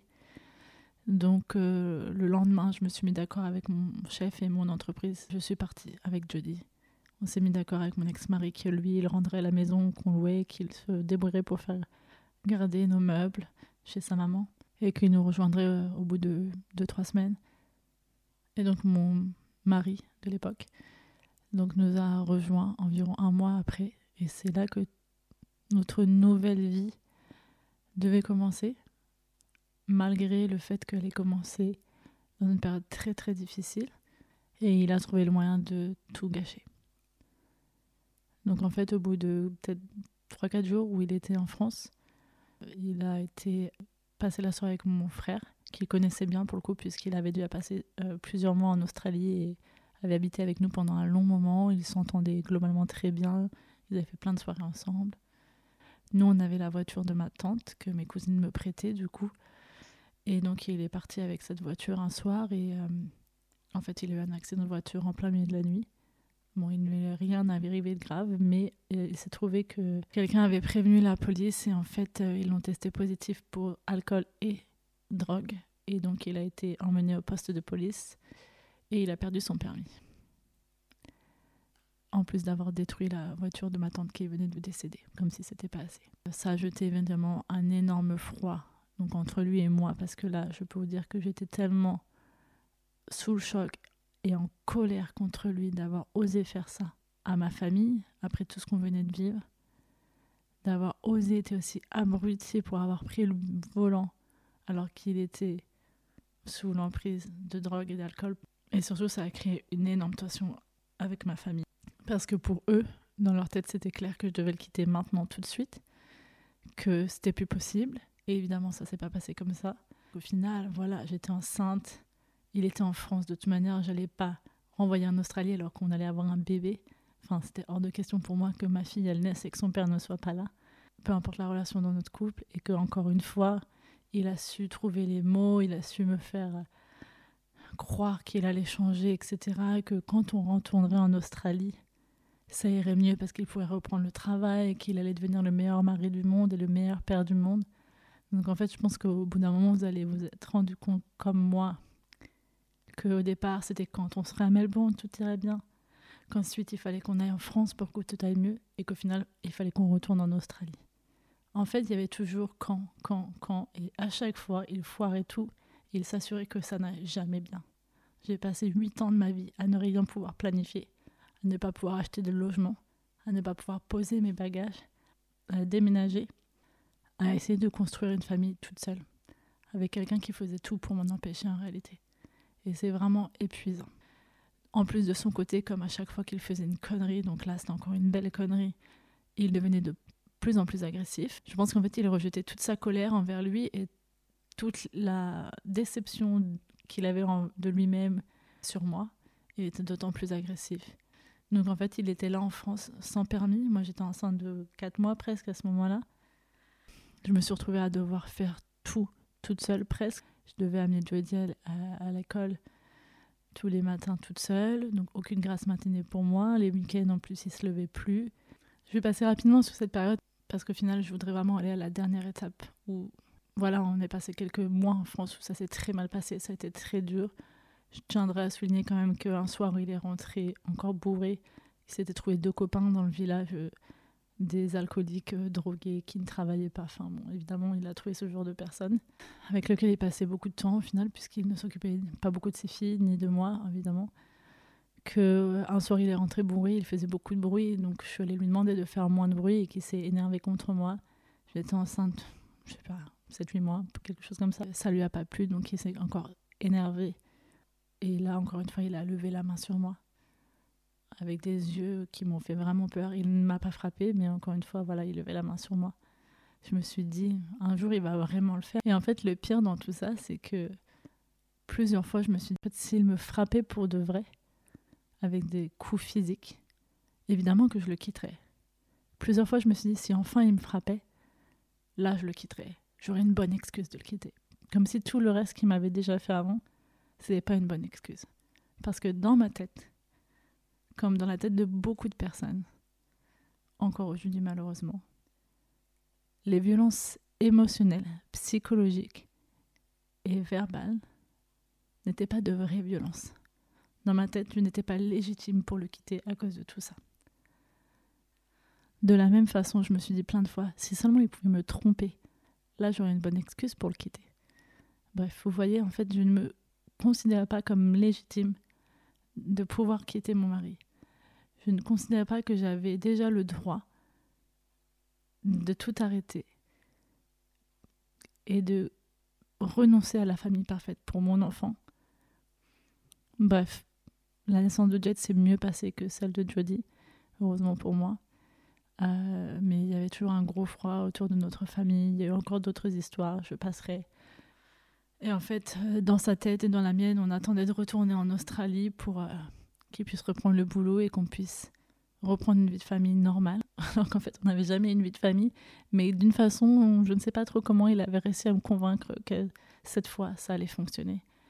Et ma famille, elle espérait à tout prix que je ne reparte pas en Australie avec lui, que moi, je reste ici avec mes filles et avec eux. Mais moi, j'étais pas prête psychologiquement, j'étais pas prête à abandonner à ce moment-là. Je venais d'avoir un bébé. Euh, je voulais sauver ma famille, encore une fois. Donc en septembre 2019, on est reparti en Australie. On a trouvé un logement, lui il a trouvé du boulot très très rapidement. On a trouvé une très jolie maison en location dans un superbe endroit euh, très familial.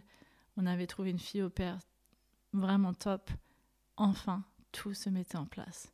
J'allais reprendre le travail. Lui, il travaillait. Et là, pour le coup, il travaillait bien. Il me donnait de l'argent à nouveau pour la première fois depuis des années pour payer le loyer, un peu les courses. Donc on a eu plusieurs mois où globalement ça allait à peu près. Après lui, il avait toujours ses sautes d'humeur, il, euh, avait toujours des choses à reprocher à la fille au père, euh, il me reprochait toujours plein de choses. Et c'était très cyclique encore, mais globalement c'était un peu plus apaisé dans le sens où au moins on avait une routine qui fonctionnait, il travaillait. Il était quand même un peu moins agressif envers moi à ce moment-là. On a ensuite changé de fille au père puisque celle-ci est retournée en France. Elle, est restée avec nous, je crois, à 3 ou 4 mois, je sais plus. Mais ça, c'était prévu d'avant. Et je dirais qu'entre deux, la grosse difficulté, et là où ça allait vraiment mal entre nous, c'était surtout le fait que notre deuxième fille dormait aussi très très mal, que notre aînée se réveillait encore beaucoup puisqu'elle n'a fait ses nuits qu'à 4 ans. Et donc là, on a tous les deux aussi euh, beaucoup de fatigue. Bon, du coup, lui, il gérait notre aîné souvent la nuit et moi je, faisais du cododo avec la deuxième. Donc Jodie elle se réveillait encore une ou deux fois par nuit, mais bon elle se rendormait quand même facilement, donc il se plaignait lui-même d'être très très fatigué, mais c'était rien à côté de moi qui euh, était réveillée parfois toute la nuit, parfois 15 fois par nuit, et j'étais vraiment dans un moment d'épuisement encore plus qu'avant. Il ne me donnait aucun moment de répit. Heureusement, à cette époque-là, les filles au père nous aidaient beaucoup sur tout ce qui était tâches ménagères parce que je ne sais pas du tout comment j'aurais survécu sinon. Et je me souviens en fait lui en vouloir beaucoup parce qu'il ne m'aidait pas à avoir des moments de répit. Le week-end, il ne prenait jamais les filles tout seul pour que je puisse dormir. Les rares fois où je lui demandais de le faire, ça se passait mal. Euh, J'arrivais pas à me reposer parce qu'elle faisait beaucoup de bruit. Que à chaque fois, il y en avait une qui débarquait dans la chambre et que je lui en voulais de ne pas réussir à, à les retenir ou à les emmener vraiment en dehors de la maison. Moi, souvent, je les emmenais se balader, euh, etc. Puis lui, il avait quand même beaucoup, beaucoup de temps libre comparé à moi, puisque je m'en occupais presque exclusivement le week-end. Bref, j'étais vraiment dans une période de, fatigue extrême et en plus de ça, on n'avait du coup aucun vraiment temps de couple puisque bah, le soir, il s'endormait souvent quand il a couché notre aîné, que moi, je m'endormais quand même assez tôt euh, vu la fatigue. Et en fait, on avait, euh, malgré le fait qu'on avait le sentiment que les choses allaient mieux, on n'avait vraiment pas beaucoup de vie de couple. Et puis avec tout ce qui s'était passé avant, moi, j'avais vraiment plus les mêmes types de sentiments. C'est une période où il a été d'autant plus à me dire que je lui donnais pas assez de sexe, que donc c'est pour ça qu'il était de mauvaise humeur, et à vraiment être dans cette boucle où il me faisait sentir coupable pour tout ce qui n'allait pas entre nous. Il n'avait aucune empathie envers ma fatigue extrême. Et en fait, il me disait, mais euh, tu dis que tu es fatigué, mais le soir, tu passes du temps sur Instagram. C'était surtout pour moi un échappatoire. J'avais aussi besoin de me déconnecter. À un moment donné, il comprenait pas que j'allais pas me coucher directement, en fait. Mais c'était pas possible pour moi de ne pas dormir la nuit, d'aller travailler, de m'occuper de mes filles, de ma maison le soir, le week-end, et d'aller me coucher directement. J'avais besoin de moments où je posais mon cerveau, où je faisais deux, trois trucs pour moi, en fait. Et ça, il le comprenait pas. Et il me disait, non, mais en fait, t'es pas vraiment fatigué, donc t'as pas besoin de temps pour toi. Et à chaque fois que j'essayais de prendre un temps pour moi, en fait, il, il, il s'en servait contre moi et il me faisait des reproches dessus. Le moindre moment où j'essayais de prendre un peu soin de moi, il m'attaquait. Soit c'était des blagues, soit il me disait que de toute façon j'étais moche, que de toute façon si jamais euh, il me quittait, euh, plus personne ne voudrait de moi. Surtout après l'allaitement, que j'avais un corps vraiment moche, etc. Enfin, que des reproches comme ça tout le temps, soit sous forme de blagues, soit des fois un peu plus agressifs. Puis est arrivé le moment du premier confinement. Donc je crois que c'était en avril 2020 en Australie. Donc là, il s'en est servi tout de suite. Il a quitté son travail alors qu'il n'a pas été viré. Et donc, il aurait très bien pu continuer de bosser. Donc là, on s'est retrouvé encore une fois sur un seul salaire, avec une fille au père et quelqu'un qui ne travaillait pas et qui a recommencé à me prendre ma carte bleue, ce genre de choses, alors que je lui avais vraiment clairement dit que ça c'était plus possible.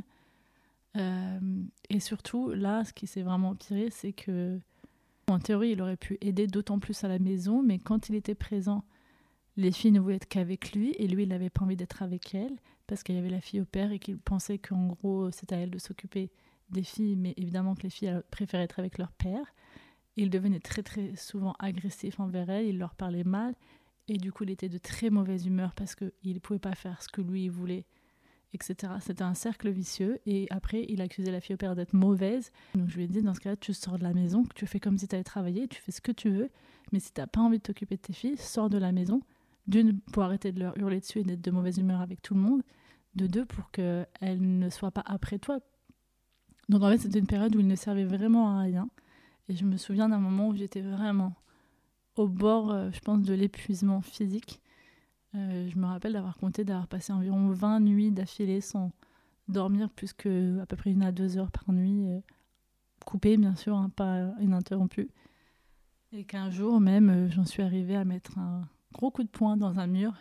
J'ai choisi un mauvais mur en fait. et ça a fait un trou dedans. C'était pas un vrai mur, c'est juste du placo. Je ne savais pas. Enfin, j'avais pas fait attention. Mais c'était ça ou sa tête à ce moment-là parce que j'étais dans un état de fatigue tellement profond. Je lui avais demandé de m'aider. Je lui avais dit de rester avec la fille au père, de prendre une des deux filles. Elle devait les coucher la deuxième et qu'il fallait qu'il reste avec notre aînée pour être sûr qu'elle ne vienne pas me déranger. J'avais pris la matinée parce que je pouvais pas travailler du tout, c'était pas possible. Et qu'en fait, je l'ai entendu partir. Et que là, je me suis levée et je suis allée ouvrir la porte. Je lui ai dit, mais qu'est-ce que tu fais? Enfin, je lui ai hurlé dessus en lui disant, mais qu'est-ce que tu fais? Il me dit, bah, je vais travailler avec mon meilleur ami au Black. Je dis, non, mais là, je viens de te dire que je suis au bord de m'effondrer de morte de fatigue. Et là, je pesais mes mots. et toi, tu laisses Jodie toute seule pendant que la fille opère. Elle met euh, Jade au lit. Et tu sais très bien qu'elle va venir me voir si elle est toute seule. En fait, elle sait que je suis là. Évidemment, avec le confinement, je travaillais de la maison. Et là, il a commencé à s'énerver, euh, à me dire que lui, il voulait gagner de l'argent aux blagues, ce genre de choses. Enfin, bref, je lui ai expliqué que là, il comprenait vraiment pas qu'il fallait vraiment qu'il fasse un effort pour comprendre, même s'il n'était pas du tout empathique, à quel point je n'allais pas survivre si je dormais pas. Et en fait, ça a très mal tourné. C'est là que j'ai fait un trou dans le mur et qu'il a essayé plus tard de s'en servir contre moi et de dire que c'était moi la fille violente, alors qu'en fait, toutes ces années, il m'a laissé dans un état de fatigue qui s'est empiré, empiré, empiré, puisqu'il ne me laissait aucun répit, il ne prenait jamais vraiment le relais. J'avais beau lui dire, j'ai remonté les textos le nombre de fois où je lui ai dit que j'avais vraiment besoin de dormir, que lui, il était avec ses amis, ou il était parti pêcher, ou il était parti faire autre chose, qu'il ne me laissait jamais me reposer. Ça aussi, pour moi, c'est une sorte de violence d'ignorer le mal-être de ta femme. Par rapport aux filles, je voulais aussi parler de deux petites choses en fait. C'est d'une part, il y avait aussi un gros souci de manipulation euh, entre mon ex-mari et, euh, et ma fille, mon aînée. Ça m'a pris un peu de temps à comprendre. Alors au départ, c'était assez subtil, on va dire, et je pensais vraiment que c'était plus du jeu qu'autre chose. Par exemple, euh, quand on était ensemble, il disait C'est qui que tu préfères, papa ou maman? C'est qui ton meilleur ami? Et toujours pour qu'elle dise C'est papa, c'est papa. Et à chaque fois, mettre en une sorte de compétition entre lui et moi qui n'avait aucun lieu d'être. Et puis, par exemple, s'il l'emmenait faire un tour, euh, il aimait bien lui acheter des trucs à manger qu'il savait qui n'étaient pas bons du tout pour sa santé à elle, genre euh, les fish and chips et ce genre de choses, alors que normalement on avait une règle assez précise sur euh, tout ce qui était nourriture emportée, etc. Et donc en général, il n'était pas censé lui donner ça en plus quand il l'emmenait juste se balader. Et euh, par exemple, il y avait des vidéos qu'il avait enregistrées où il lui donnait un fish and chips et après il lui disait c'est qui ton meilleur ami? Et puis je me souviens même qu'une fois il m'a envoyé ça en disant euh, tu vois, tu vas lui enlever son meilleur ami. Donc déjà, c'était aussi bien de la manipulation pour elle que moi d'essayer de me faire sentir coupable de lui enlever son soi-disant meilleur ami, alors que c'est pas ça une relation entre un père et une fille. Et en plus, évidemment, quand, tu donnes des, frites à un enfant, si tu lui demandes ensuite qui est son meilleur ami, il va pas répondre quelqu'un d'autre. Mais euh, il y a eu des choses, en fait, bien pires et plus violentes pour, pour elle. Euh, notamment, euh, lui-même me racontait ça, c'est que euh, quand, en fait, le soir, c'est lui en général qui allait coucher Jodie, puisque moi, j'allaitais encore sa petite sœur euh, pour l'endormir. Et quand euh, elle venait à s'endormir à la même heure, c'est lui qui a emmené plus souvent ma grande fille au lit après qu'on ait lu l'histoire. Et euh, plusieurs fois, il m'a raconté des choses du type oui, euh, tu te rends pas compte, euh, la façon dont tu me traites, ça impacte même Jodie. quand tu allais la mettre au lit, j'ai pas pu m'en empêcher. J'ai commencé à pleurer à un moment donné quand elle me pose des questions et elle m'a demandé pourquoi j'étais triste. Elle m'a demandé si c'est parce que maman n'aimait pas papa. enfin, que des trucs comme ça. Et j'ai mis un moment à me rendre compte que c'était pas normal, qu'elle ne devrait pas avoir ce genre de conversation et euh, en fait que c'était forcément des choses que lui avait dû lui dire. Et il y avait eu d'autres exemples comme ça dont je me souviens plus exactement. Mais euh, ça m'a notamment frappé euh, quelques semaines après qu'il soit parti pour de bon, où à un moment donné, mon aîné était tombé sur une de mes barrettes pour cheveux que j'avais pendant mon mariage et elle m'a demandé ce que c'était. Donc je lui ai dit, bah, ça c'était euh, pour mon mariage. Et à cet âge-là, elle devait avoir un tout petit peu plus de 4 ans. Et elle me dit, euh, mais maman, pourquoi tu t'es mariée avec papa si tu l'aimes pas? Et là, en fait, j'ai compris à quel point il lui avait fait du bourrage de cerveau et qu'en fait, surtout, il avait essayé de la rendre triste pour lui. Il avait essayé de la rendre comme si elle, était responsable de le rendre heureux, en fait. Et ça en fait pas ça, un enfant, c'est vraiment violent. Et en plus, euh, je me souviens aussi qu'un jour, il avait dit qu'elle lui avait euh, dit qu'elle, elle l'aimerait toujours, qu'il fallait pas qu'il soit triste, enfin, que ce genre de choses. Et ça, c'est aussi en en discutant avec euh, des associations à un moment donné qu'elles m'ont dit que ça, c'était pas normal et que c'était pas sain. En plus de ça, il y a vraiment eu cette période où, du moment où Jodie a commencé à avoir deux ans et demi, trois ans, donc c'est vraiment la période où c'est assez difficile avec un enfant, ils sont beaucoup dans l'opposition et plein de choses comme ça c'est là où vraiment il a eu du mal à garder son sang-froid, qu'il commençait à très vite s'énerver, il avait quasiment aucune patience avec elle, il prenait tout à cœur euh, et il disait tout le temps qu'elle ne le respectait pas et ça c'est quelque chose d'assez fort chez lui. Euh, il avait toujours la sensation que les gens ne le respectaient pas. Il avait toujours l'impression que les gens se foutaient de lui, ce genre de choses. Et ça, j'ai aussi appris que c'est un trait assez euh, caractéristique des pervers narcissiques. J'ai même des textos, je me souviens lui avoir envoyé quand je travaillais.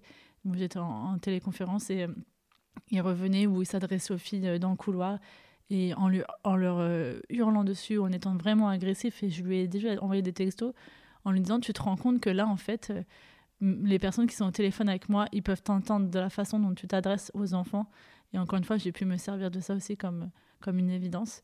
Et en fait, en racontant euh, des exemples bien précis aux, associations, euh, elles m'ont expliqué qu'en fait, tout ce que je leur décrivais, aussi bien par rapport à moi que par rapport aux filles, si je me sens pas en sécurité, et c'est pas, on parle pas que de violence physique là, et c'est vraiment à ce moment-là que j'ai compris qu'est-ce que c'était les violences émotionnelles et psychologiques et verbales. Et c'est vraiment grâce à ces associations-là, mon psychologue et ensuite les autres associations que j'ai vues après le tribunal, euh, que je me suis vraiment rendu compte que tout ça s'était pris en compte sérieusement et que c'était vraiment des violences et qu'il fallait, elles m'ont dit plusieurs fois, c'est à vous de protéger vos enfants. Si vous ne vous sentez pas en sécurité, si vous ne les sentez pas en sécurité, et je me souviens leur avoir dit qu'ils ne nous frappaient pas ou ce genre de choses, bien que j'avais eu plusieurs fois peur qu'ils le fassent pour moi. Elles m'ont dit, mais c'est pas juste ça les violences en fait. Et c'est vraiment là que j'ai commencé à avoir le déclic. Donc là, ça devenait euh, tellement toxique au quotidien que je me suis dit là c'est plus possible pour mes filles. D'ailleurs il y avait une autre petite anecdote si je puis dire euh, que j'avais envie de raconter. C'était la dernière fête des mères que j'ai fait où on était en couple en théorie. Et il y avait la fille au père, la dernière fille au père qui était là à ce moment-là aussi. C'était un dimanche évidemment. Et euh, en fait je m'attendais à ce qu'il se lève, qu'il s'occupe des filles un peu avec moi, en tout cas qu'il me qu'il organise quelque chose de sympa. Je sais pas, une petite fleur, un, petit truc sympa. Vous savez, en plus là c'était le Covid, il n'y avait pas de crèche, donc les filles évidemment n'avaient rien préparé pour moi. Elles sont trop petites pour le faire toutes seules et même le savoir toutes seules. Et en fait, il s'est pas du tout levé ce jour-là. Il est resté au lit jusqu'à genre midi. Enfin, c'est ce qu'il faisait souvent de toute manière, hein, mais euh, je sais pas, je m'étais bêtement attendue à quelque chose, sachant qu'une semaine avant, il avait dit qu'il me ferait faire un petit déjoli, etc., avec les filles, euh, ce genre de choses. Et euh, quand il a enfin sorti et qu'il a compris que c'était la fête des mères, euh, il a fait Oh, ben je savais pas, j'avais oublié, euh, désolé. Puis de toute façon, c'est la fête des mères, alors c'est à toi de passer le temps avec les filles. Alors qu'évidemment, j'aurais bien aimé pour la fête des mères pouvoir me reposer et avoir un moment de relaxation et puis une petite attention, quoi, tout simplement. D'ailleurs, toute la matinée, j'avais fait exprès de chanter à tue-tête dans la maison avec les filles euh, Happy Mother's Day, Happy Mother's Day. je m'en souviens, j'étais tellement frustrée en colère contre lui. Mais je pense qu'il n'entendait même pas parce que, soi-disant qu'il ne le savait toujours pas quand il s'est levé que c'était la fête des mères. Je lui avais dit euh, en fin d'après-midi, tu vas quand même garder les filles pendant une heure. Et là, je lui avais pas donné le choix. En fait, je lui ai dit, je vais prendre mon bain toute seule et euh, je vais essayer de me relaxer un petit peu et de profiter de mon Happy Mother's Day self-care moment. Et ben ça durait que 20 minutes en fait au bout de 20 minutes, Jodie, elle est venue me rejoindre et en fait, lui, il a rien fait vraiment pour, euh, pour s'assurer qu'elles étaient assez diverties et euh, contentes d'être avec lui. Je me souviens que la dernière fille au père qui était là, donc celle qui est partie à cause de lui aussi, elle s'est sentie tellement triste et tellement euh, déprimée pour moi, je pense, qu'elle est partie m'acheter des chocolats pour la fête des mères ce jour-là, à pied. C'est juste un des milliers d'exemples que j'ai sur notre relation où il ne pensait jamais à moi, il ne faisait jamais de choses proactivement pour moi, euh, pour mon bien-être, ma santé mentale ou rien du tout en fait. Et là, on va donc arriver à la dernière étape de mon histoire. Euh, en juin 2020, un jour, euh, notre fille au père m'a demandé si on pouvait parler juste elle et moi. Et là, elle m'a montré des textos elle m'a dit déjà que ça faisait plusieurs semaines qu'elle se sentait plus du tout à l'aise à la maison, qu'elle avait peur de Justin, qui lui avait fait des blagues euh, pas très drôles euh, de harcèlement sexuel en lui disant qu'elle avait les plus belles fesses qu'il avait jamais vues, enfin ce genre de choses. Et là, elle m'a montré les textos qu'il lui avait envoyés euh, un soir ou deux soirs où, où c'était clairement du harcèlement sexuel et qu'en fait elle ne se sentait plus en sécurité et qu'elle partait là tout de suite. Donc je me suis retrouvée du jour au lendemain avec mon travail et mes filles et la fille au père qui partait. Et euh, ce, jour-là, je me suis dit, c'est fini. Aussi, c'était la dernière fois que j'acceptais qu'il me fasse un sale coup ou une grosse connerie, comme il en avait déjà fait plein. Et je m'étais dit, en fait, en rentrant en septembre en Australie, que s'il faisait encore une grosse connerie, ou qu'il me mentait, ou quoi que ce soit, je le, je le quitterais. Pour de bon. Sachant que j'ai oublié de dire que quand il était euh, resté en Australie, avant qu'on aille en France pour la naissance, quand ma tante est décédée, il était censé revendre cette voiture-là qui ne marchait toujours pas au bout d'un an. essayé de la revendre euh, quand même. Qu'il m'avait dit avant de venir en France qu'il avait réussi à la vendre pour 3000 dollars et qu'il m'avait transféré l'argent sur mon compte. Et je n'ai jamais vu l'argent arriver. Il m'a donné plein, plein, plein de, de mensonges. Et en fait, quand on est revenu en Australie, je, je l'ai pris au piège en, en essayant de l'attraper dans son mensonge et qu'en fait, il m'a dit que c'était lui qui avait utilisé les 3000 dollars. Donc après ce gros mensonge que j'ai découvert, je m'étais dit que c'était vraiment la dernière chance que je lui donnais, que s'il faisait quoi que ce soit d'autre comme grosse connerie, donc en dehors des violences euh, que je vivais au quotidien avec lui, là je le quitterais. Donc cette histoire avec la fille au père, pour moi ça a été, ça a été la goutte d'eau qui a fait déborder le vase. J'avais un très très très gros vase, comme vous le remarquerez. Euh, donc j'ai accepté beaucoup beaucoup beaucoup trop de choses, mais là j'ai dit stop. Donc ce soir-là, j'ai appelé deux de mes meilleures copines. Je leur ai demandé si elles pouvaient venir. Euh, elles sont arrivées dans l'heure qui a suivi. Lui, il est parti mettre Jodie au lit. Moi, j'ai couché Jade. Et je me suis dit, quand il sort de la chambre de Jodie, je lui dis de partir. Donc j'ai préparé un sac. Mais j'avais peur de sa réaction. J'avais peur qu'il devienne très violent, évidemment. Donc c'est pour ça que j'avais demandé à mes copines de venir. Et euh, en fait, il s'est pas réveillé ce soir-là. Donc euh, une de mes meilleures amies est restée la nuit avec moi dans la maison. Ça, pareil, il a rien capté, donc il dormait vraiment. Et euh, le matin, je lui ai dit que j'allais amener Jodie à la maison, que ma copine était là et qu'on allait discuter quand j'allais revenir. Donc il a incité pour venir à la crèche avec moi, amener Jodie. Et il m'a dit Mais qu'est-ce qui se passe? Pourquoi elle est là, ta copine? Il a vu le sac que j'avais préparé pour elle. Il a dit Mais qu'est-ce qui se passe? Donc en gros, je lui ai montré les textos que j'avais évidemment copiés sur mon téléphone. Enfin, j'avais fait un screenshot. Et là, là tout de suite, il a été sous le choc. En fait, encore une fois, sous le choc d'avoir été mise à jour. Je lui ai dit clairement que c'était fini et que je voulais qu'il quitte la maison.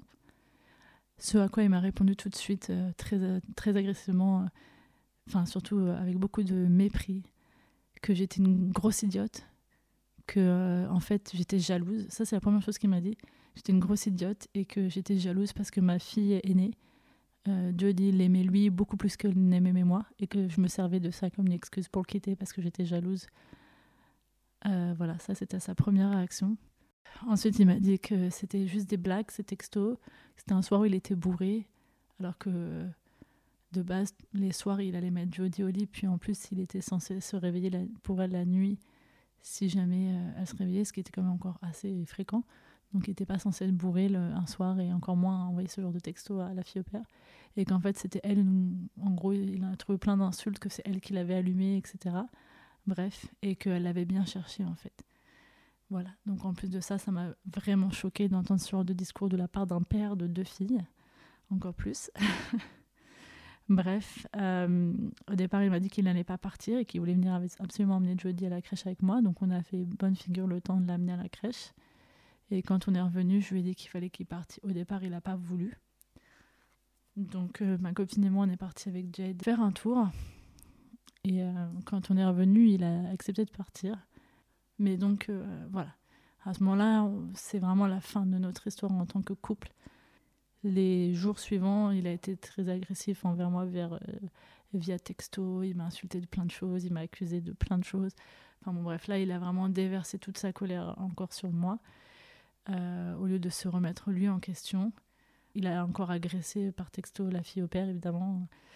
Il a insulté de tous les noms de m'avoir montré ses textos. Il lui a dit que à cause de lui, euh, une petite fille euh, allait vraiment avoir une vie détruite, donc il ne parlait que de son aîné.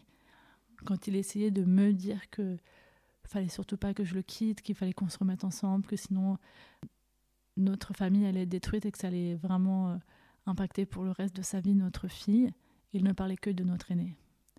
Donc là, je me suis rendu compte qu'il y avait un gros souci, encore plus qu'avant où il y avait toujours beaucoup plus d'attention pour notre aîné, mais en fait, il avait, à partir de ce moment-là, il a comme occulté le fait qu'il avait une deuxième fille.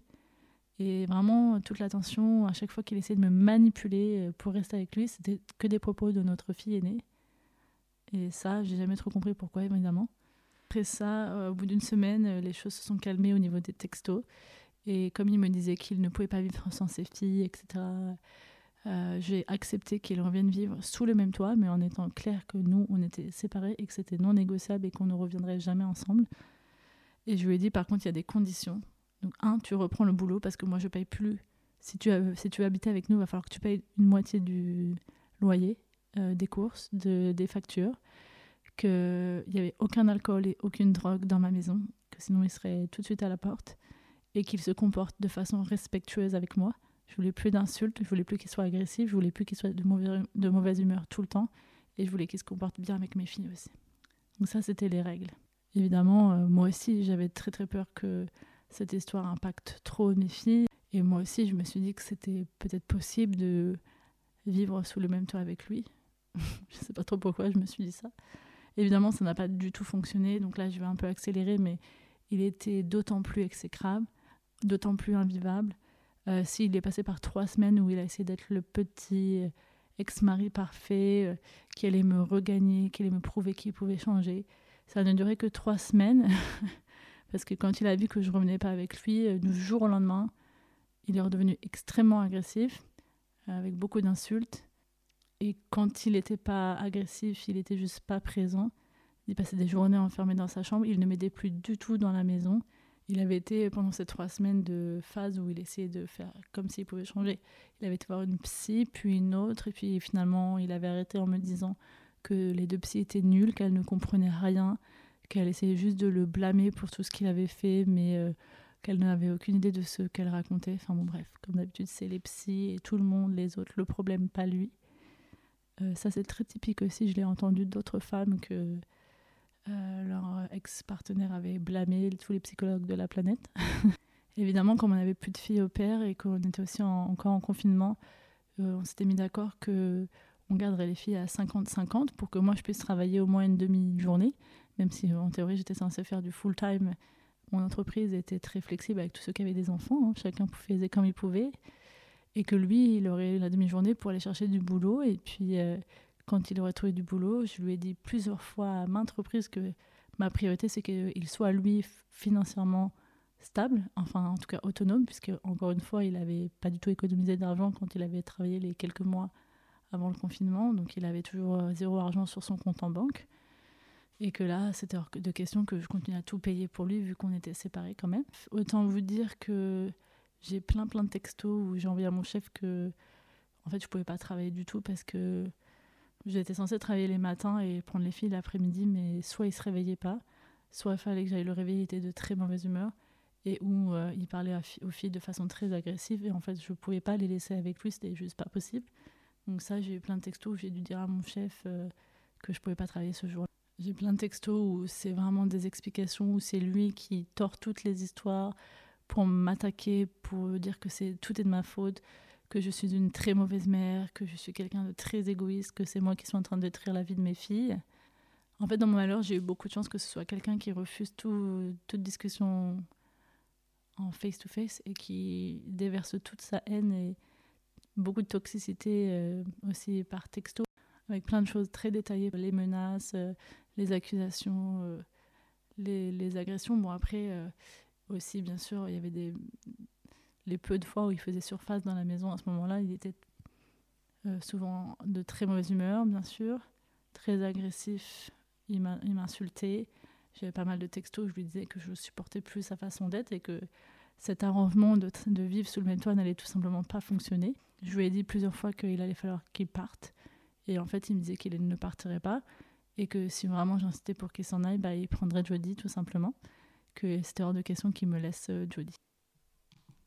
Bref, au final, cette, euh, ces mois entre juin et octobre où on a vécu sous le même toit, ça s'est très très mal passé globalement ça devenait vraiment très toxique euh, pour les filles. Là, pour le coup, qu'il n'y avait plus de filtre, il était très agressif envers moi devant elle, à m'insulter devant elle.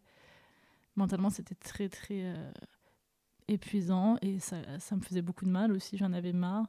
Et puis après, des fois, deux secondes après, il me renvoyait un texto pour me dire Mais je t'aime, euh, tout n'est pas fini, on peut, on peut réussir à changer. Moi, tout ce que je voulais, c'était une famille, on peut encore y arriver, ce genre de choses. C'était du grand n'importe quoi. Et là où tout a encore basculé, c'est un jour où, en ouvrant le garage, je sens, je sais pas, je suis pas trop experte, mais je pense que c'est de la marijuana ou du shit ou quelque chose comme ça. Enfin, de la drogue en tout cas. Alors que j'avais été très clair sur le fait, euh, pas de drogue. Et euh, là, j'en parle avec ma maman et elle me dit, mais il faudrait que tu appelles ton frère parce que moi, ça, ça me choque pas. Alors, que moi, j'avais, en dehors de une ou deux fois, il m'avait dit qu'il avait fumé avec des copains, euh, ce genre de choses. Mais je pensais pas du tout qu'il se droguait régulièrement. En discutant avec mon frère, il m'a dit que quand lui, il était en Australie, donc c'était la période où j'étais enceinte de Jodie, et euh, qu'à chaque fois qu'il sortait avec Justin, et, il fumait du shit, ou je sais pas trop quoi, tous les jours. Et qu'en fait, c'était quelqu'un qui se droguait au quotidien. Et ça, j'en avais aucune idée. Et aussi en ayant la, fille au père au téléphone, parce qu'en fait, plusieurs fois, me menaçait d'attaquer la fille au père euh, pour l'avoir aguichée. Euh, il a aussi euh, menacé d'attaquer mon père en justice. Enfin, bref, c'était que des menaces dans tous les sens. si jamais je le reprenais pas, en fait, tout simplement. Donc un jour, j'avais la fille au père pour lui dire, comme je sais pas si c'est vrai, mais sache qu'il a dit ça. Et puis elle m'a dit, mais tu sais, euh, enfin, t'as qu'à lui dire qu'il arrête parce que je sais que lui, il est pas clean et s'il faut, moi aussi, je peux l'attaquer. Et je lui dis, comment ça, il est pas clean? Et donc, c'était peut-être un ou deux jours après que j'ai eu cette conversation avec mon frère. Elle me dit, ben, bah, tu sais pas, quand même, il fume du shit euh, tous les soirs, ton, ton ex-mari. Je me dis, ben non, je savais pas. Elle me dit, bah, plusieurs fois, je l'ai senti qu'il fumait du shit. Elle savait même où il le cachait. Elle m'a dit, et moi, je l'ai jamais retrouvé, évidemment, à cette période. Donc, euh, elle m'a dit, en tout cas, quand j'étais là, c'était presque tous les jours que je sentais qu'il fumait euh, du shit, quoi, en fait. Donc, en gros, d'un coup, je me, me, rendais compte que, en plus de tout ça, j'étais avec quelqu'un qui se droguait de façon quotidienne. quelqu'un qui n'avait pas d'argent pour faire ça, donc je pense que l'argent qu'il me volait, il allait aussi là-dedans, mais qui potentiellement s'était mis avec des dettes ou dans je ne sais quelle situation avec des drug dealers. Donc là, ça m'a d'autant plus inquiété. Je me suis dit, euh, là, vu qu'on n'est plus ensemble, qu'il a. En plus, il est vraiment très, très agressif. Je pense que c'était aussi expliqué par la drogue. Ça explique aussi ce comportement que je trouvais, moi, de type bipolaire. Bref, ça expliquait beaucoup de choses. Je me suis sentie tellement idiote de ne pas m'en être rendu compte moi-même plus tôt. Et en même temps, ça me faisait vraiment très très peur. Parce que là, je me suis dit, en fait, j'ai vraiment aucune idée de qui est cette personne, de dans quel état est son des soucis dans lesquels il peut être financièrement envers d'autres personnes, potentiellement très dangereuses. Bref, là, j'ai eu vraiment très très peur. Je suis allée voir euh, la police, qui m'ont dit qu'eux, ils pouvaient rien faire. Quand j'ai un peu expliqué au policier euh, le contexte, il m'a dit, mais dans ce cas-là, il faut euh, aller au tribunal et demander une ordonnance de protection, surtout si vous avez peur pour votre sécurité et celle de vos filles. Et donc, c'est là que je lui ai dit, une énième fois où il m'a dit, en fait, euh, je pense que c'était le même jour, je lui ai dit que je n'en pouvais plus et qu'il fallait qu'il parte. Il m'a dit que s'il partait, il partait avec Jodie, encore une fois. Et donc, je me rappelle lui avoir envoyé un texto où je lui ai dit, non mais aucun juge ne te donnera la garde d'un enfant euh, sans que tu fasses un, test de drogue et d'alcool. Et là, il m'a répondu, non mais j'en ai fait un la semaine dernière, tout est clean. Je lui ai dit, dans ce cas-là, euh, montre-moi le résultat. Il m'a dit non, il faudrait que tu passes par un juge. Et à un moment donné, on s'est croisés dans la maison et je sais plus trop ce qui s'est passé, mais je lui ai dit, mais tu sais au moins pourquoi je te demande ça? Et il me dit, euh, non. Et je lui ai dit, mais l'autre jour, j'ai senti de la drogue dans le, dans le garage, en fait.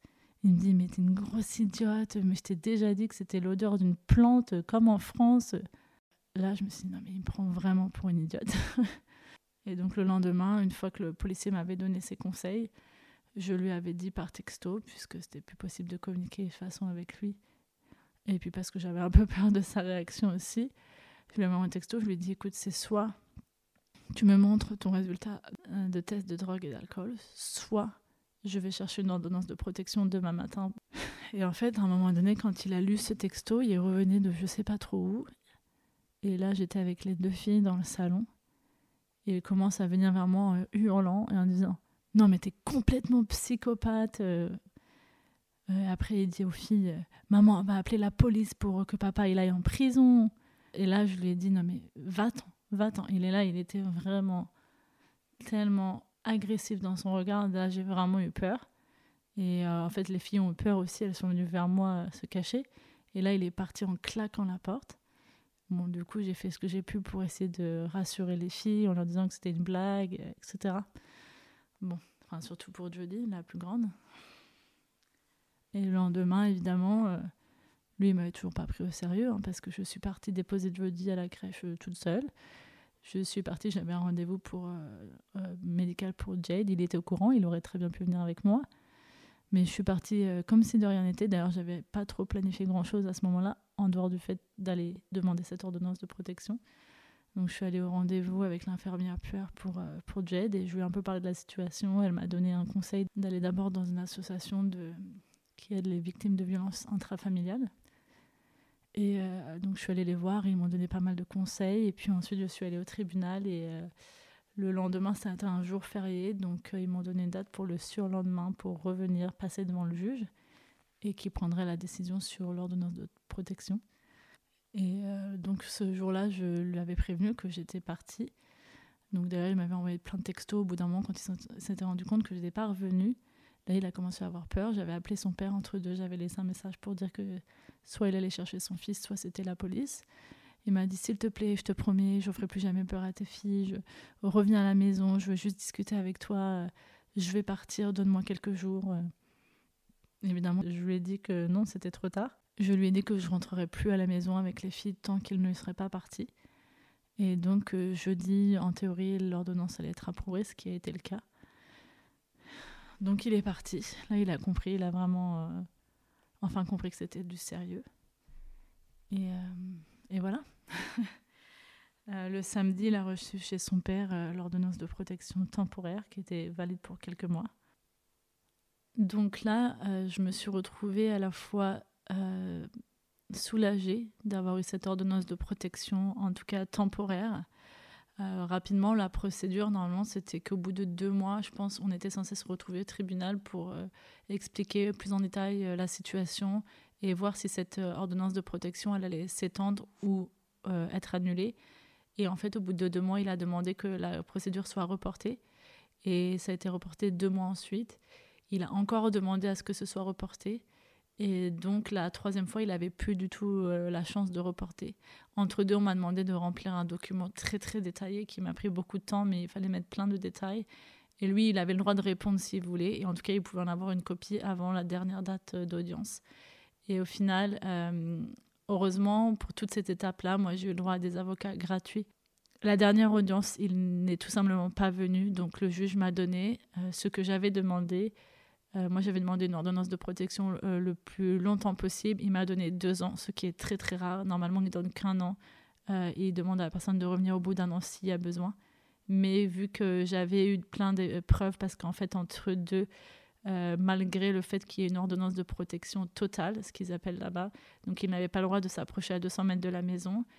il n'avait pas le droit de me contacter sur des sujets autres que le demander des nouvelles des filles et de d'organiser euh, des visites si j'étais d'accord, superviser, mais il n'avait le droit de me contacter que pour ça. Il n'avait pas le droit de m'attaquer, de m'insulter, de me manipuler, de me menacer de quoi que ce soit par texto ou par internet ou au téléphone ou verbalement. Il n'avait pas le droit de s'approcher de toute manière. Donc ça, c'était les conditions. Sauf qu'en fait, il a continué à maintes et maintes reprises de m'envoyer des textos, euh, soit pour me manipuler, du type oh c'est pas trop tard, il m'envoyait des photos de nous euh, euh, quand on était heureux à des moments où on était en vacances ou ce genre de choses. Et puis genre deux secondes après, il me disait par exemple de toute manière, si tu, si tu ne veux pas qu'on se remette ensemble, moi, je vais, je vais voir avec mon avocat, on va te faire rentrer en France, je vais dire que tu t'es servi de moi pour avoir ta citoyenneté australienne et que et, euh, et, mon avocat il va se débrouiller pour que toi et Jade vous rentrez en France et moi je vais garder Jodie ici. Donc ça c'est véridique, j'ai un texto comme ça. Alors que deux secondes avant il me disait que c'était euh, pas trop tard. Euh, sachant que bon, je vais pas rentrer dans les détails, mais j'ai eu ma citoyenneté australienne via mon travail en fait, donc c'était même pas vrai, c'était des menaces complètement idiotes. Il m'avait déjà dit aussi plusieurs fois qu'il avait fait annuler le passeport de ma fille etc. Il y avait eu plein de fois, il m'avait dit que j'étais très égoïste, que j'allais détruire la santé mentale de mes enfants, euh, voilà, que j'étais une mauvaise mère, enfin, plein, plein, plein d'attaques comme ça qui continuaient à revenir. Il m'avait aussi fait, euh, euh, genre, une fois qu'il allait se suicider, il avait, j'avais appelé le tri pour le zéro, donc c'est la police là-bas, pour leur dire que j'avais peur qu'il se fasse du mal, puisqu'il m'avait dit ce genre de choses par texto. Bref, et après il m'a attaqué parce que j'avais appelé la police et que à cause de moi il allait avoir des soucis. Enfin bon bref, c'était que des choses comme ça et euh, des attaques qui continuaient. Donc j'ai été portée plainte à plusieurs reprises et du coup, ben, ça, j'avais les preuves avec moi. Et donc ça a joué en ma faveur pour avoir cette ordonnance de protection euh, totale validée pour deux ans. donc jusqu'en 2023. Malgré tout ça, j'avais quand même envie que mes filles gardent un lien avec leur père et je lui ai proposé plusieurs fois d'organiser des visites supervisées. Au final, entre le mois d'octobre et le mois de juillet où nous sommes partis, il n'a vu ses filles que deux fois. Il les a vues une fois en novembre, il les a vues une fois en janvier et ensuite c'est lui qui est parti à l'autre bout de l'Australie, tout au nord de l'Australie, à plus de 4000 km. Il n'est jamais revenu voir ses filles et pendant plus très longtemps, les, appels étaient complètement euh, instables. Il n'y avait pas de date. Il y avait, c'était quand ça lui, quand ça lui plaisait, quand il était disponible. Ça, il pouvait passer trois semaines, un mois sans prendre aucune nouvelle de ses filles. Et puis d'un jour au lendemain, il les appelait tous les deux trois jours. Et je lui ai dit plusieurs fois qu'il allait falloir structurer ça pour leur santé mentale. Il n'en avait rien à faire. Euh, c'était toujours lui qui était occupé, lui machin, lui ceci, sa vie à lui. Et puis je me souviens lui avoir dit plusieurs fois que s'il revenait pas voir ses filles, est-ce qu'il allait me donner l'autorisation en fait de, de rentrer euh, en France pour qu'elle puisse avoir une famille puisque sa famille à lui n'était vraiment pas investie. Euh, on a commencé à, revoir son père et sa belle-mère tout à la fin. Le fait qu'il revienne pas du tout voir ses filles et d'ailleurs même au téléphone, je me souviens toujours qu'il a fait très mal au cœur à Jodie parce qu'il lui a dit qu'il serait là pour l'anniversaire de Jade au mois de mars. Il m'avait promis qu'il reviendrait pour, pour, pour la voir et être là pour son anniversaire. Bien sûr, il n'est pas venu. Et euh, je me rappellerai toujours le la veille de l'anniversaire de Jade, quand je suis allée chercher Jodie à la crèche, elle a dit à son éducatrice Demain, c'est l'anniversaire de Jade et je vais voir mon papa. Et en fait, je lui ai dit Non, Jodie, désolé, papa, il va pas pouvoir venir.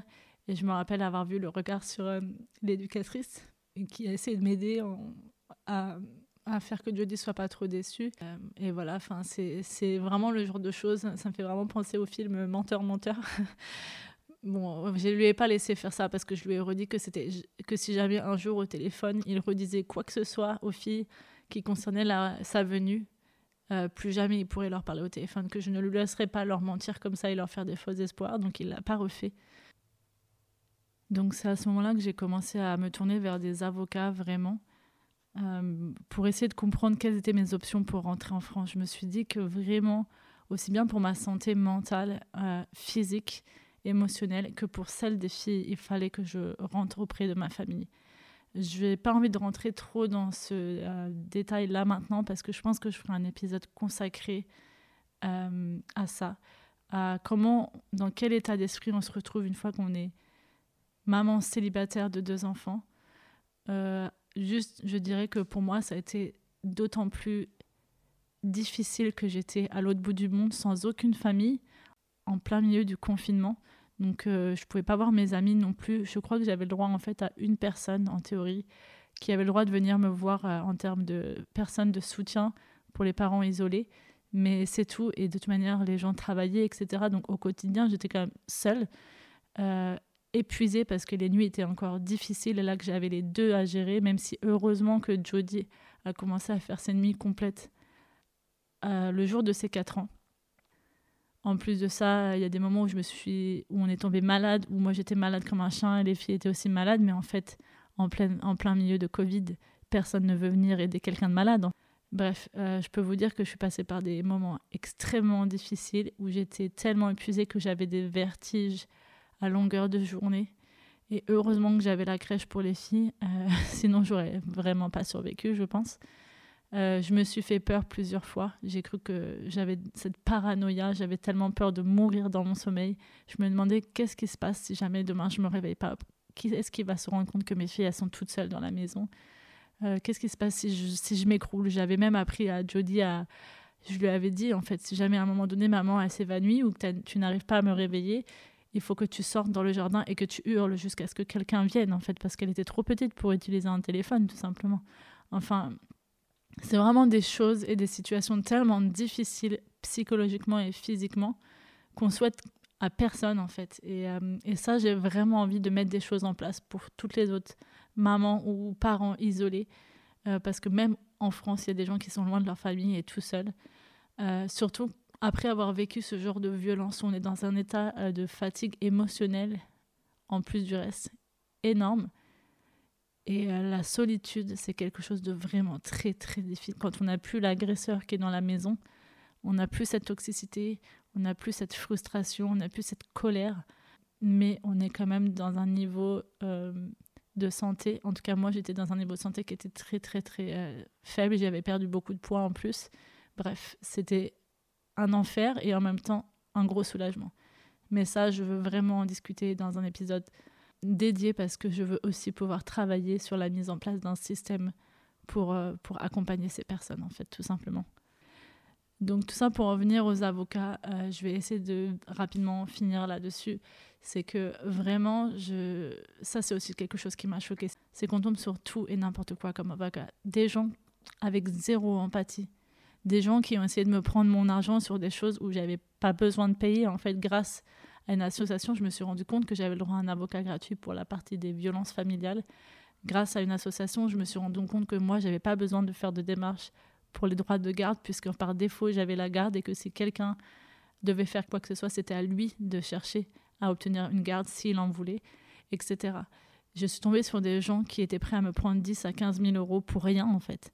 Et je sais que c'est arrivé à des amis, alors qu'on est déjà au bout de notre vie, on a déjà vécu un enfer, et des gens qui sont censés être là pour nous aider, c'est des vrais escrocs, en fait. Et ça, ça m'a vraiment mis encore plus J'étais tombée sur une avocate qui m'avait expliqué qu'en fait j'étais obligée d'avoir le consentement de mon ex-mari pour rentrer en France, euh, parce que sinon je serais euh, en situation d'enlèvement d'enfants.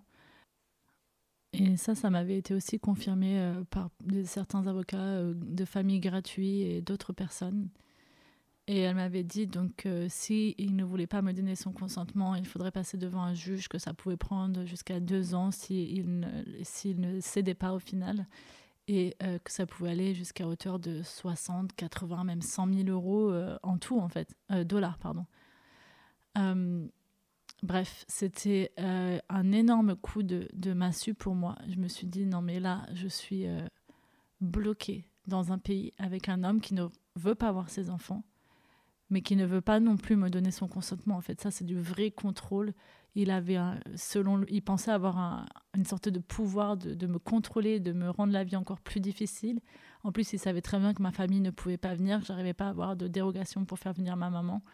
Tout ce qui l'intéressait, c'était de me gâcher la vie, en fait, et de, de, de savoir que moi, j'étais en galère avec mes deux filles, que j'étais au bord de l'épuisement et qu'en en fait il me punissait de l'avoir quitté. Il n'en avait rien à faire de voir ses filles, il n'en avait rien à faire qu'elles soient en Australie en réalité, puisque lui-même était parti à l'autre bout de l'Australie.